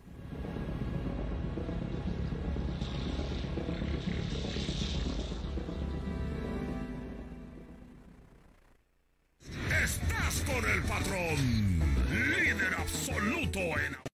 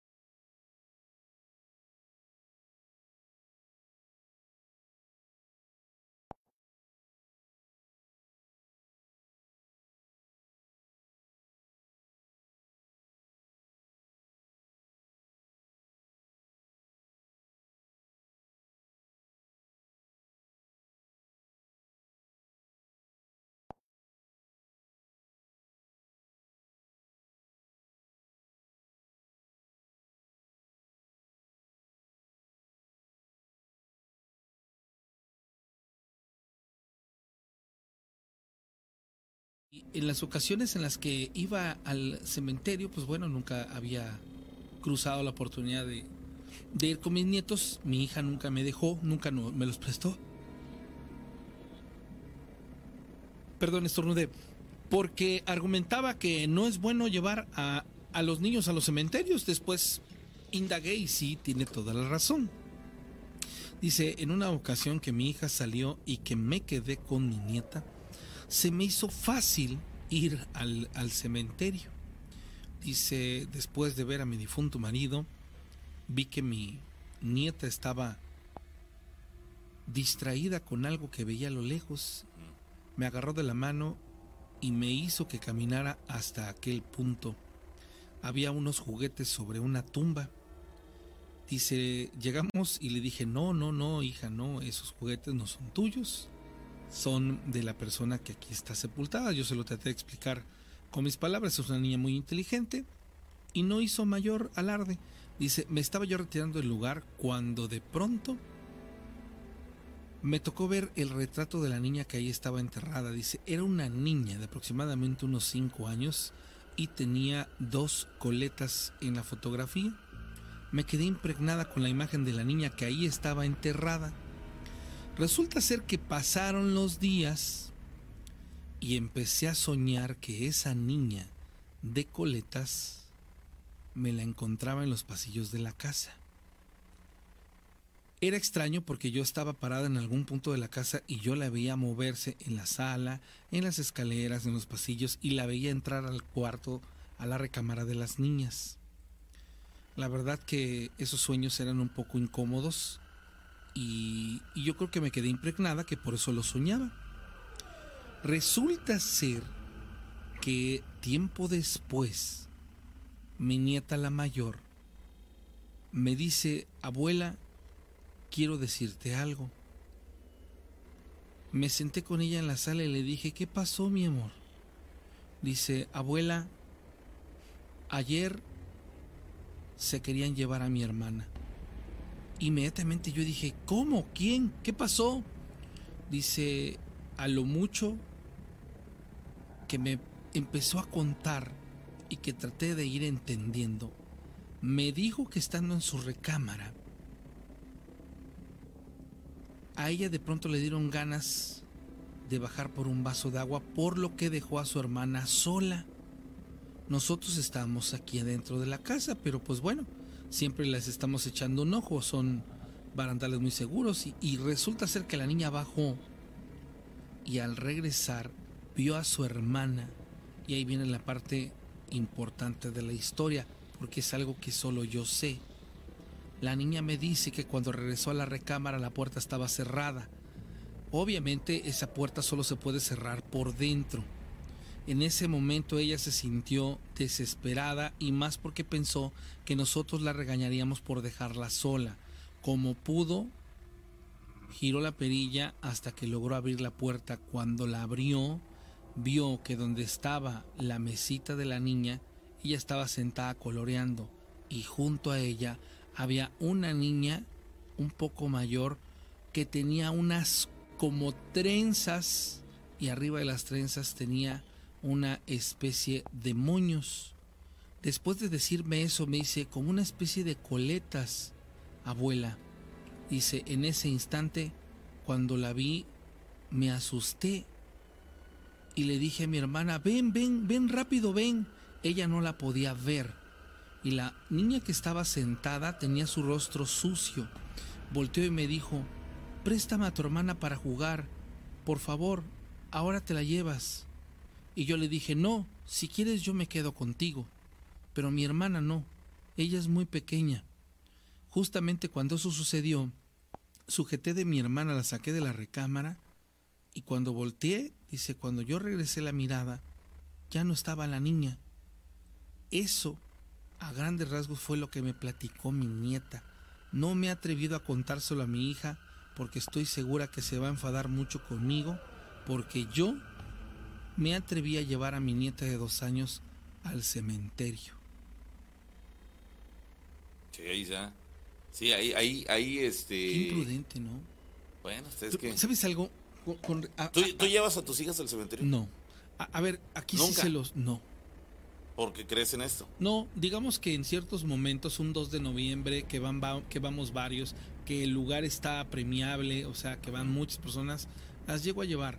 Procuro no hacerlo, pero te explico la razón más allá de, de, de una sugestión o de algo este que, que, que, que sea como específico. Una no tienen el contexto de las personas que ahí están. O sea, ellos, ellas No son conscientes. no claro. están conscientes, no Claro. saben. Entonces, por ese lado, pues no, no hay ningún problema. Por eso, digamos que, pues sí, sí, sí, sí, sí suelo, este, como cabeza tomar la decisión, pues sí, no hay problema. Pero como que siento que el panteón es, a- a- a- necesito yo un grado de intimidad, este, para estar con mis, mis difuntos. Entonces, las niñas pues juegan y entonces ya no te No concentras tienes, a lo sí, que vas. Pero, pero es meramente por eso. Pero sin embargo se me hace muy lógico que, que pudiese este, darse unas situaciones. Y vamos a la llamada telefónica. Sí, ahí lo tenemos. Bueno, Hola, ¿qué tal? Buenas noches, me gusta tu programa. ¿qué tal? ¿Quién Hola. Quisiera mandar un saludote para allá. Bueno, yo soy de allá de Córdoba también. Mira, este, escuché la, la pequeña historia que, que contaste de la señora esta, la que pues vio la niña y todo. Eh, a mí me, me trae un pequeño recuerdo que eso tiene más o menos como 11 años. Yo recuerdo que yo y mi mamá vivíamos en, por la Colonia México. Nosotros vivíamos allá en la Colonia México y este recuerdo que eso fue un fin de semana. Eh, de hecho, nosotros estábamos viendo la, la televisión y ya era noche, pues. Yo recuerdo que en esa ocasión yo me, me fui a la cocina, fui a, a traer un vaso de agua y vi exactamente una niña. Haz de cuenta como, ¿qué te, qué te puedes imaginar? Como unos 5, 6 años Ajá. yo pensando que era mi prima, porque yo recuerdo que en ese tiempo vivía una tía con nosotros. Entonces, este, pues ellos no estaban. Yo recuerdo que yo hasta le hablé, pero la niña tenía, haz de cuenta, la niña estaba con su semblante de como llorando, no sé. Yo le hablé, oye, le hablé por su nombre, pero este no me contestó. Haz de cuenta, no me contestó y haz de cuenta, yo volteo nada más de momento de repente y este, haz de cuenta, al voltear, ella me habló, me habló por mi nombre, cosa que pues yo pensando, digo, yo hasta le pregunté, oye, ¿qué tienes? No me respondió, volteé, cuando la vi, levantó su mirada y haz de cuenta, pues yo me, me asusté, tenía un chingo de miedo porque pues, o sea, era una niña que yo no había visto. Sí. Haz de cuenta su, su mirada era de una niña muerta, o sea, una niña muerta. Yo le, haz de cuenta, me pasa esto, me regreso a mi cuarto, eh, yo asustado. Al otro día le comenté a mi mamá, le comenté a mi familia. Fíjate que nadie me creyó, pero yo, días después, yo empecé a escuchar que nosotros vivíamos también, este, dicen que ahí había fallecido una niña, me parece. Porque, pues, haz de cuenta, este, me acuerdo que nosotros vivíamos en esa misma colonia anteriormente, pero en otro lado. Y luego, haz de cuenta, como pasaba el río, pasa el río el que está mero en, en la colonia, se escuchaban siempre ruidos. Pero esta vez, haz de cuenta que donde nosotros rentábamos, eh, había días que yo, o sea, tenía miedo, o sea, y, y tenía sueños así como los de este chavo, el que, el que escuché que es de Puerto Rico. Y la verdad que hasta la fecha me sigo acordando y cosa que, o sea, no se me, no se me va, no se me olvida. Ujú. Sí, sí, sí. ¿Qué tiempo tiene que te ocurrió esto? Eso tiene como unos 10, 11 años. Yo tendría tendría más o menos como 18 años. Ahorita tengo 29 años. De hecho, yo ya no vivo en Córdoba. Pero este. ¿Dó- ¿Dónde se encontraba esa casa? eh, se encontraba en la media colonia México por donde está la calle 12 y 11. Ok. Por, eh, me parece que es en la parte baja de, de la primaria México, de la primaria México, Ok. por donde está la la Autón, la Autón Arronis Drive. Ah, Ok, ok. Que por cierto yo estudiaba ahí en esa escuela. De No No acuerdo. sé si aquí hacia la zona acá de... en la zona de Ujú, Puentes, sí. Caramba. ¿Y, y qué sabes de la, hasta la fecha de ese lugar? Pues en realidad ahorita ya no sé nada porque como ya tiene ya tiene bastantito tiempo de que dejé de radicar allá, ahorita pues radico aquí en, en Guerrero. eh, en una, bueno, ahorita estoy radicando en un pueblo que se llama Apaxtla, Apaxtla de Castrejón. Ok, Ajá. caramba. ¿Y encontraste similitud a lo que te ocurrió con lo que nos platicaba el amigo de Puerto Rico? Sí, encontré similitud, la verdad.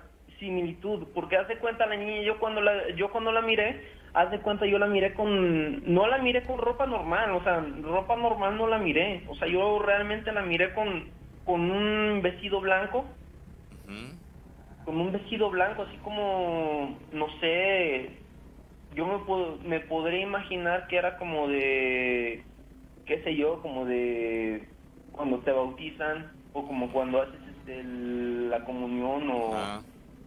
Sí, sí, o algo sí. así. Y haz de cuenta, pues la niña llorando, llorando, y yo pensando, oye, ¿qué tienes? O sea, yo pensando que era mi prima, pero no. Mm, Yo pensando que era ella y, y, y haz de cuenta cuando levanta su miradita, haz de cuenta, yo me asusto.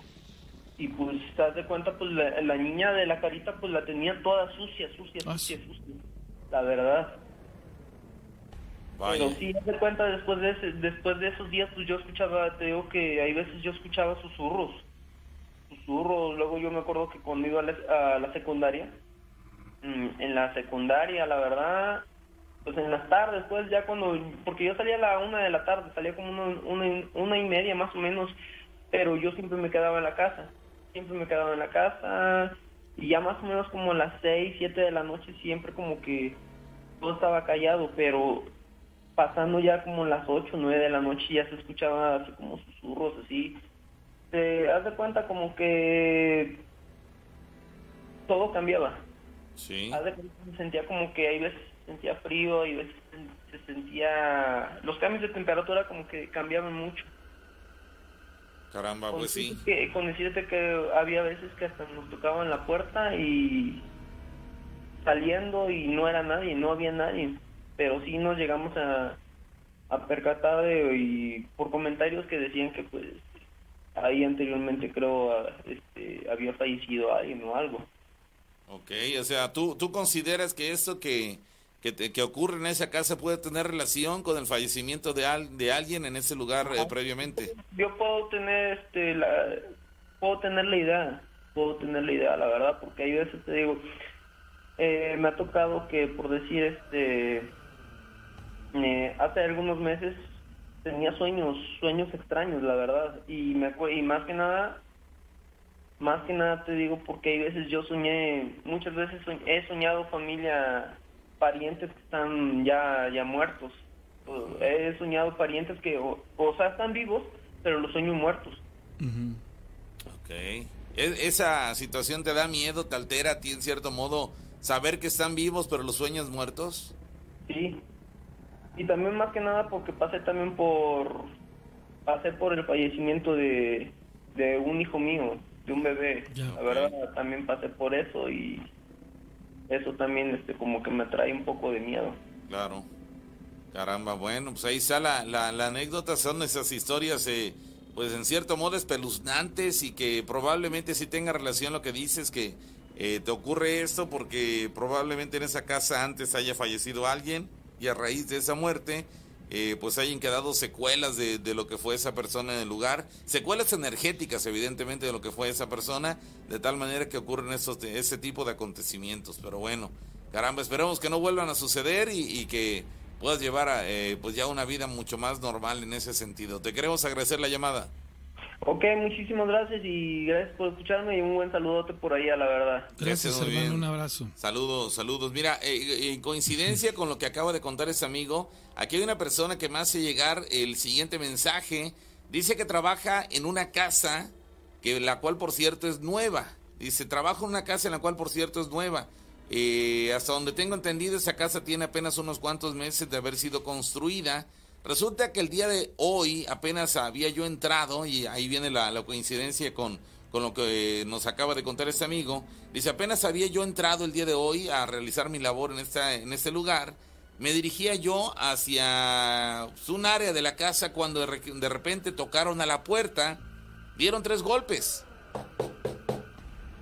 Se me hizo muy raro, porque yo acababa de entrar a la casa y no había nadie en la calle más que yo. Bueno, total que fui a abrir y efectivamente no había nadie. Cuando esto ocurrió yo me extrañé demasiado, pero no me dio miedo. Lo tomé con cierta tranquilidad, dije, pues no sé qué habrá sido, pero bueno, cerré la puerta, volví a retomar mi camino, apenas di unos pasos y sópale. De nuevo se escuchan.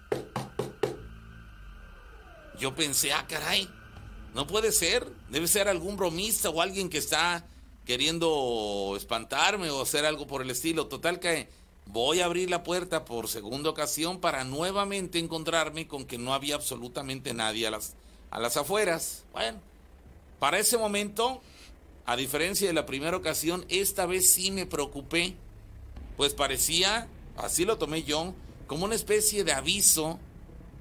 Pues yo dije, bueno, son cosas que pasan, no, no sé qué, qué será, pero bueno, yo ahí lo dejé. Total que con, continuó con mi, mi actividad.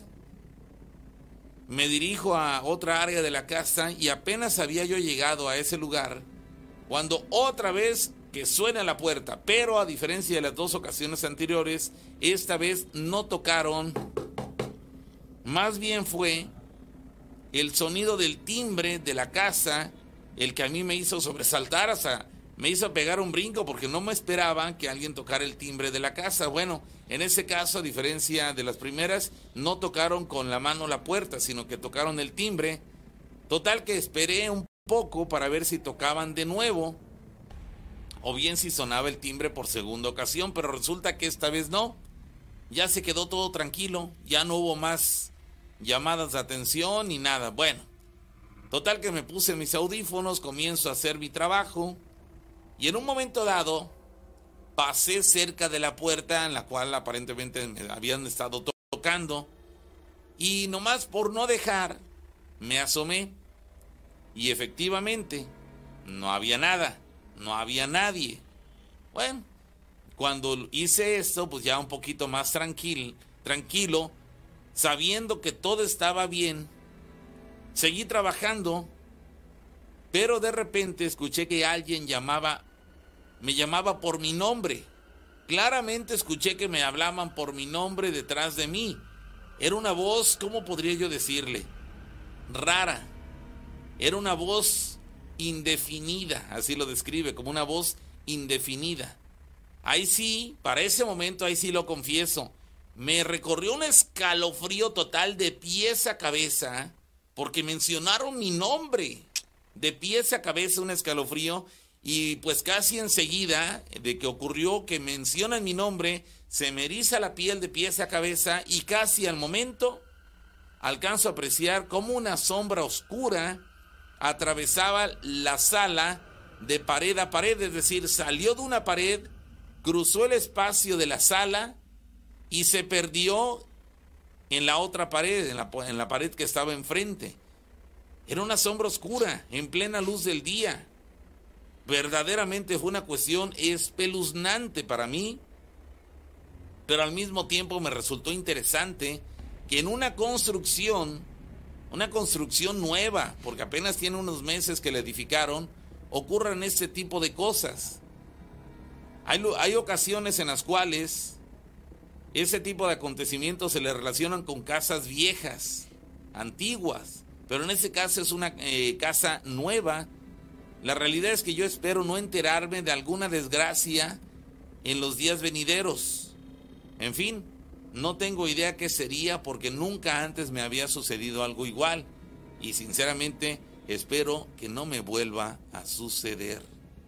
Ahí está la experiencia en la cual la similitud con la historia anterior es que esta persona también está considerando que algo pudo haber ocurrido en esa casa anteriormente, por eso menciona en esa, en esa parte que dice que, le causó extrañeza que en una construcción nueva ocurren ese tipo de cosas, a diferencia de la otra en la cual dice, ¿sabes qué? Para mí que pudo haber ocurrido algo antes en el pasado y es por eso que se está manifestando eso. Pues aquí hay una, hay una eh, similitud y al mismo tiempo discordancia. ¿Por qué? Porque considera que al ser una casa nueva no tendrían por qué ocurrir ese tipo de acontecimientos, pero parece ser que las cuestiones paranormales no tienen que ver con la construcción en sí de la casa, sino del lugar en el cual fue construido.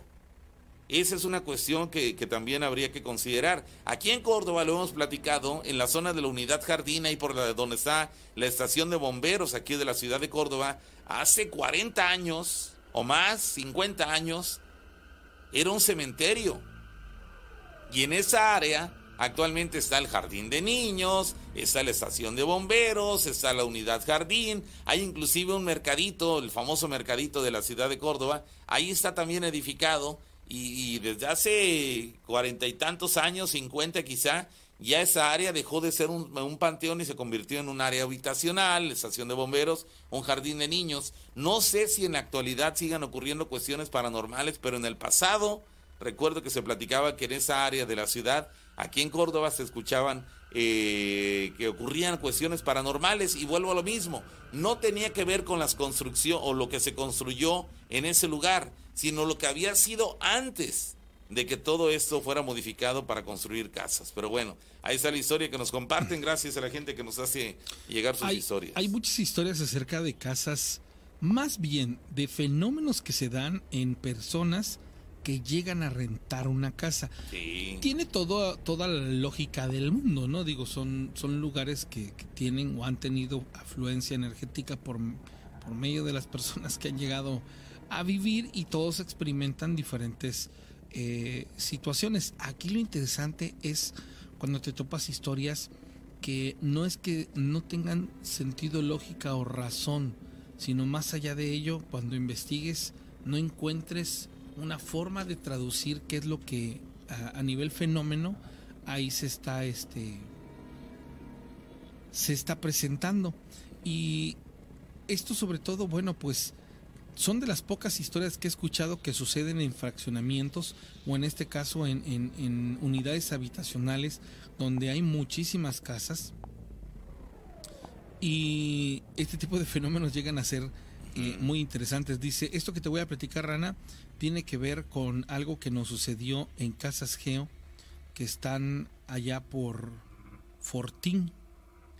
Dice, nosotros adquirimos nuestra vivienda después de que comenzaran a edificar las casas.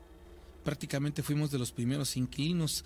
A lo largo de la calle había aproximadamente 20, 20 casas y resulta ser que hasta el final, en las últimas tres casas, no llegó a vivir absolutamente nadie. Un día, sin darnos cuenta, dice, había una persona que entraba y salía de la última casa de la acera derecha cuando entras este, a, mano derecha. Dice, como los vecinos no nos conocíamos y apenas estábamos este, empezándonos a conocer, pues imagínate tú que nos pasamos a vivir en el mes de febrero. Para diciembre ya más o menos nos conocíamos uno que otro. Dice, y si no es porque a un vecino se le ocurre hacer una posada, que esto que, te voy a platicar nunca hubiese, nunca nos hubiésemos podido dar cuenta. Resulta ser, dice, que convocamos para juntarnos y poder hacer una posada y en una hoja se escribió cuántos vecinos había en la cuadra y contamos 16. Dice, las últimas tres casas del fondo, este, se supone que estaban vacías, pero no, había una persona que salía de la última casa. Dice, pero a la mitad había otra que estaba desocupada, cosa que yo nunca me di cuenta. Yo pensé que solamente las tres del final. Bueno, resulta ser que fuimos a recorrer todas las casas para buscar a los vecinos y en esa última casa Nunca salió nadie. Tenía cortinas y bueno, ahí estuvimos, dice, fuimos una, otra vez. Dice, y en varias ocasiones a lo largo de esos días lográbamos ver que de pronto una persona entraba. Y, decíamos, ahorita vamos a verlo porque acaba de llegar, ya lo vimos. Ajá.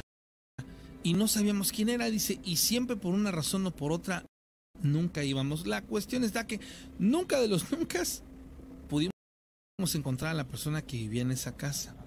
Dice, ¿cuál va a la sorpresa, siempre que íbamos a buscarlo, había unas cortinas. Hasta que en un instante yo estaba fuera de la casa y la verdad fui de chismoso para ver si encontraba a las personas o a la persona que ahí vivía, pues para por lo menos invitarlo, ya que no había puesto absolutamente nada para la posada. Dice, cuando llego y saludo, buenas tardes, buenas tardes, oiga, disculpe si contados. El vecino, sí, la persona que aquí vive, dice, en ese momento se espantaron más. ¿Cómo? ¿Hay una persona viviendo aquí? Sí, una persona que, que la verdad dice, poco la vemos, dice, pero una persona, dice, en ese, ese momento inmediatamente abrieron las puertas, dice, dejaron la puerta abierta y la casa estaba completamente vacía. Dice, lo impresionante fue cuando volteé hacia las ventanas y ya no había cortinas.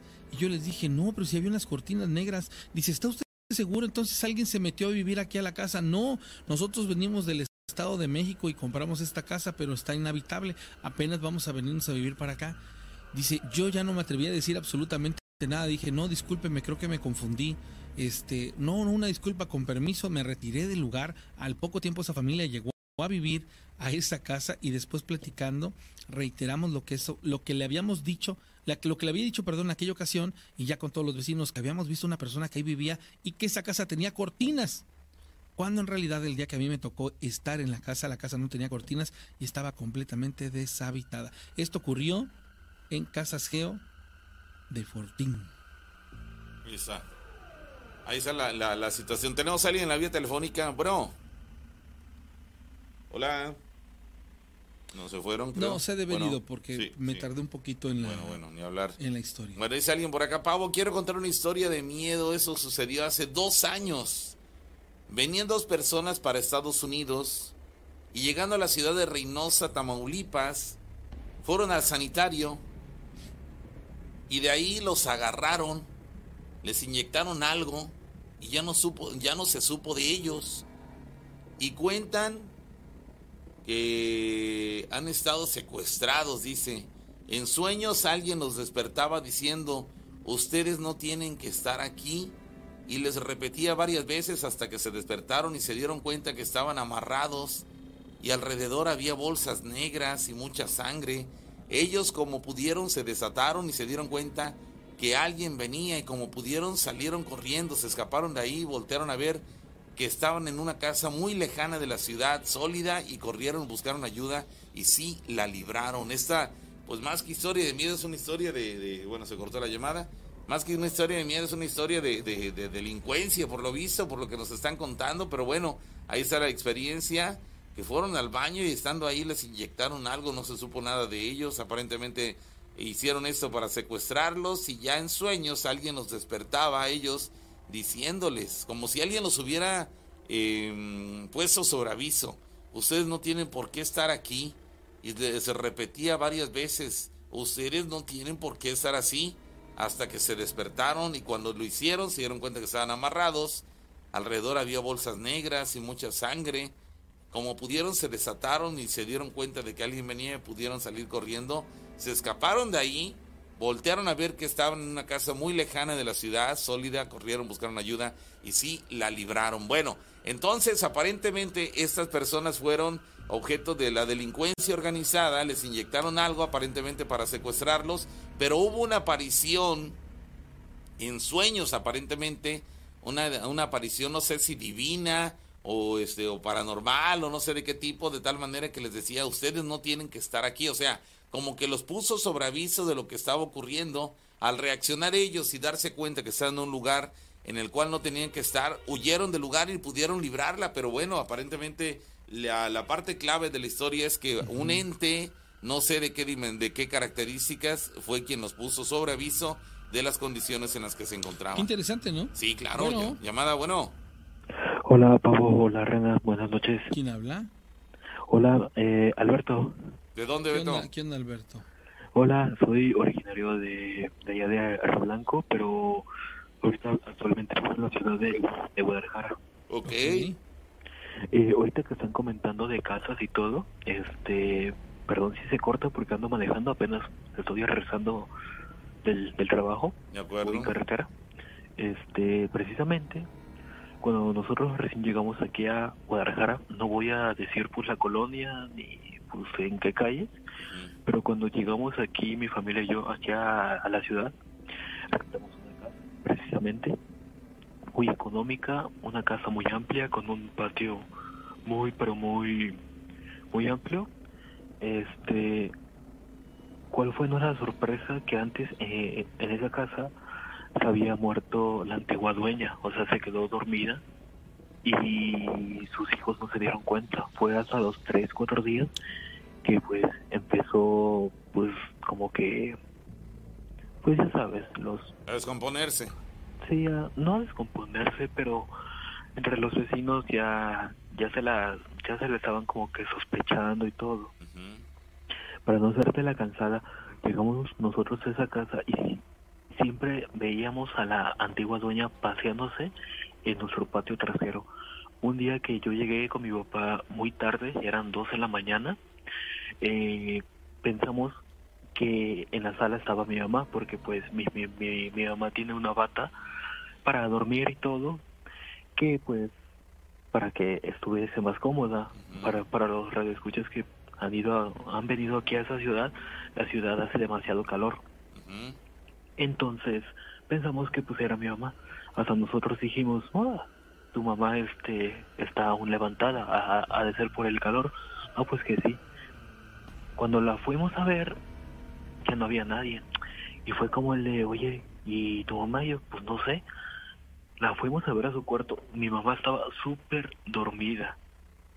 Y en eso nos quedamos de pues es que no o sea vimos a una mujer parada en la sala de la casa o sea o sea no nos damos explicación y curiosamente mi ropa y la ropa de mi papá eh, siempre amanecía afuera de la casa la ropa de mi mamá y la ropa de mis hermanas intactas, pero lo que era la ropa de mi, de mi papá y la mía siempre amanecía afuera de la casa. Siempre, siempre, hasta los vecinos este nos, nos las juntaban y en cuanto nos veían, oigan, pues es que encontramos esta ropa afuera de su casa. Y bueno, nosotros extrañados y siempre era todos los días la misma cantaleta, o sea, ropa afuera de, de, la, de esa casa y yo antes trabajaba de noche. Este, un día yo llegué a las tres y media de la mañana, había pues cerrado turno y todo, y cuando me metí a mi cuarto, pues a lavarme los dientes, a acomodarme para pues dormir, vi una, una silueta de una mujer parada en la puerta de mi cuarto. Hasta yo dije, mamá, y solo le vi la mano. No me asusté, aclaro que no soy una persona asustadiza. Eh, le vi perfectamente pues la mano, sí, la mano de, de una señora pues mayor y yo dije, pues esa no es mi mamá, pues mi mamá es, es joven, o sea, mi, mi mamá tiene, bueno, en ese entonces, cuando recién habíamos llegado, mi mamá tenía 48 y yo dije, pues, no, o sea, no, yo asustado, pero pensando que se había metido a alguien, yo dije, no, pues deja pues tomo lo que sea una caja la caja de un perfume o un zapato un cable o lo que sea. Y pues no solo vi entre la oscuridad la sombra de una mujer que se salió atravesando la puerta de la entrada y se esfumó solo nos quedamos ahí en esa casa unos que te gusta dos meses porque pues la verdad no no aguantamos ¿Quiénes vivían ahí, además de ti? Eh, mis papás y mis hermanas. Ok, ¿y todos experimentaron esto? Sí. Fíjate que con la, la antigua dueña no se metía tanto con mi, bueno, con las mujeres que vivían, bueno, que viven aquí conmigo, pero siempre se aparecía estando mi papá y yo. A mi papá un día le tocó la puerta del baño, este, se la, le abría las, las puertas, este, le, tiraba las cosas. A mí, pues te digo, a mí me echaba mis cosas a la calle, o sea, estando sola la casa, o sea, ya te imaginarás, pues, la, la presencia fantasmal de esa señora, bueno, de la antigua dueña. Sí, claro, claro. Es, es eh, de llamar la atención y, y, y cómo se manifestaba. A veces en las familias lo que ocurre es que un elemento, un integrante de la familia es el que sufre las consecuencias, las apariciones, la, la, experiencia paranormal, pero el resto de la familia, aunque vivan en la misma casa, no lo viven. Pero en este caso, pues prácticamente toda la familia lo, lo, lo llegó a vivir, ¿no? Sí, sí, o sea, y a pesar de, bueno, con mis hermanas solo, ellas sentían que alguien las miraba fijamente en la noche, como que sentían como que la presencia, pues sí, la presencia de una persona al, al filo de su cama, pero Claro. pues como ellas sabían perfectamente que yo a veces yo llegaba de noche, pues trabajando, pues obviamente pues ellas no nunca le tomaron con la importancia. Pensaban ellas que era yo, tal vez, pero lo que era a mí y a mi papá, no, seguido, tanto como desde ahí de noche, se nos manifestaba la, la señora. Oye, ¿cómo fue que acabaron de- con todo esto? La verdad nos cambiamos de casa porque pues ya no aguantábamos y nos cambiamos de casa hasta el día que la vimos en la sala. Esa fue la última vez que la vimos. La, fue la última vez que la vimos en la sala parada pensando que era mi mamá. ¿Estaban convencidos de que era tu mamá? Sí, los dos. Bueno, pues mi papá dijo, ay, mira, tu mamá está aún levantada y, y es bien tarde. Ajá. No ha de poder dormir por el calor o nos está esperando, yo qué sé. Pero, pavo, te juro que la vimos, o sea, tal cual, o sea, vimos la sombra de la mujer con el pelo suelto, o sea, todo, todo, todo. Todo coincidía. Sí, sí, sí. O sea, y solo nos, nos metimos, no, pues mi mamá estaba profundamente dormida. Ujú. O sea, y, y, y como mi papá sí es bien miedoso, pues dijo, ¿sabes qué? Mañana busco otra casa, vámonos. Y yo, no, pues yo te acompaño, vámonos. Oye, y que, que esa, esa es la acción más inteligente que deberíamos de hacer ante lo desconocido, ¿no? Que a veces somos bien imprudentes. Ajá. Sí, sí, sí. Lo que aquí fue inteligente. Sí. No sabes qué, yo no sé cómo actuar con esto. Corto de tajo. Yo no, yo no sé cómo lidiar con esto. ¿Para qué le hacemos al cuento? Sí. Vámonos. Ah, sí, cortaron de tajo. con- Inteligente. Sí, cortaron de tajo con la situación, caramba. Pues mira, tuvieron, tomaron una decisión inteligente y el, el resultado fue de que en cuanto se movieron de casa, en la siguiente casa se acabó todo. No, se acabó todo. Y de hecho, curiosamente, lo que era mi, mi papá y yo, nunca podíamos dormir. Nunca, nunca. O sea, a pesar de lo cansado que veníamos, no podíamos dormir nosotros dos. A lo mejor la señora, no sé, como que le molestaban los hombres, eh, o yo qué sé. O sea, como, pero con nosotros dos, en serio, sí se pasaba. O sea, de plano, hasta sentías, entrando a la casa sentías el cambio de clima. Se sentía frío. Sí, lo típico. Eh, Entonces ahí sí había algo muy Sí, feo. sí, sí, sí. Buena, buena, este...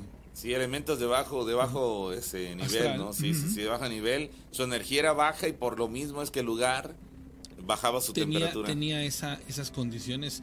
No, la verdad, qué interesante y qué inteligente que agarraron y dijeron, ¿sabes qué onda? ¿A qué nos arriesgamos? Con permiso. Cierto. Sí. Bueno. Y después de que nosotros nos fuimos, ya nadie habitó esa casa. Como que ya entre los, pues entre lo- los vecinos de la colonia, no sé, como que sí, la estuvieron rentando un tiempo. Pero igual, solo un mes y vámonos. Caramba. Pues sí, seguramente las personas que la rentaban también la pasaban mal, ¿no? Sí, es que sí. Pues Pero ahí está. bueno, pues ya. Gra- gracias, amigo, te agradecemos por, por el Hasta- tiempo y la... Hasta luego, Pavos. Que Hasta luego, bien. Rena. Hasta luego, Saludos bien. Guadalajara. Gracias, eh, feliz noche. Bueno, pues ahí están las, las anécdotas que nos sigue haciendo llegar la, la gente. Dice por acá, eh, bueno, eh, solamente para eh, corroborar lo que platicamos en la historia en la cual eh, platicamos antes de la, de la llamada esta, en la cual decían que eh, dos personas que se dirigían a Estados Unidos, llegando a Reynosa, fueron al sanitario y ahí los agarraron, les inyectaron algo y prácticamente los secuestraron. Bueno, dice que los entes o el ente ese que se manifestaba mientras ellos dormían, eh, se dice, eso ocurrió en sus sueños, aparecieron unos conocidos de ellos que hace años desaparecieron en el mismo lugar. Esos eran los que los estaban poniendo al tanto de decirles, ustedes no tienen por qué estar aquí. Ustedes no tienen por qué estar aquí. Entonces, a partir de eso, Este, se lo repitieron tantas ocasiones que ellos reaccionaron e- y huyeron del lugar, pero fueron conocidos de ellos que años atrás habían desaparecido en el mismo lugar, los pusieron al tanto. Ustedes no tienen nada que estar aquí, váyanse, váyanse. Y bueno, tomaron la decisión inteligente, terminaron huyendo. Y bueno, solamente como menciona aquí, es como buscaron ayuda y sí, la libraron. Pero bueno, ahí está una experiencia más de lo que nos platican aquí en las historias de miedo. Ya en la recta final, dice alguien más, ¿qué tal chicos? Les quiero contar lo que me pasaba en casa de mis padres. Durante algunos años vivió ahí con nosotros mi tío, hermano de mi papá, y este, este tío era diabético. Bueno, con el tiempo su salud fue decayendo y le amputaron dos dedos de uno de sus pies. Bueno, él dormía en la sala y había ahí dos mosaicos rotos, dos pisos de- del mosaico de- del lugar estaban rotos y cuando él pisaba con sus muletas se escuchaba claramente cómo sonaban este, estos mosaicos quebrados. Bueno, total que un día él nos contó que estaba recostado, levantó la mirada y vio una sombra en la que era el comedor, exactamente donde se encontraba el comedor, ahí es donde mi tío vio una sombra. Cabe decir que él dormía en la sala y el comedor le quedaba a un lado de donde se encontraba. Él menciona que era la sombra de un hombre con un sombrero y cuando la, la vio, cuando vio la sombra, a mi tío le dio miedo.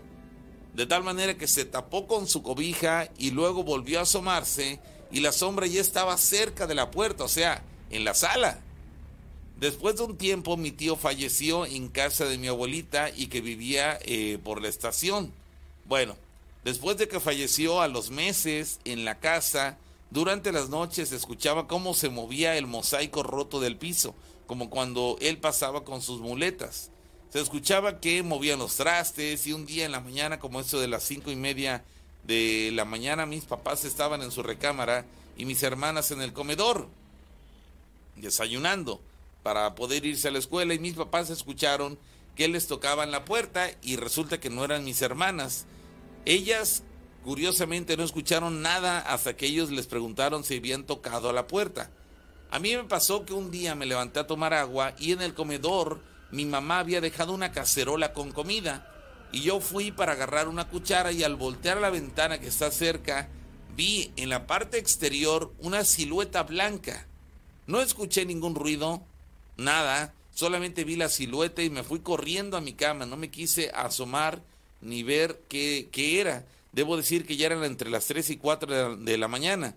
En otra ocasión, estando solo, mis dos hermanas en la casa, una de ellas salió al patio y en la puerta del patio hay una puerta con malla mosquitera y cortina. Bueno, la cortina llega a la mitad.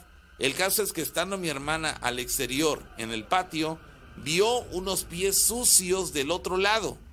Dice que estaba sacando basura y cuando se dio la vuelta vio los pies en la puerta. Después de todo eso, mi papá compró la oración de la Magnífica y la pegó en las puertas. Hasta hoy no han vuelto a pasar cosas así. Espero me puedan alcanzar a leer.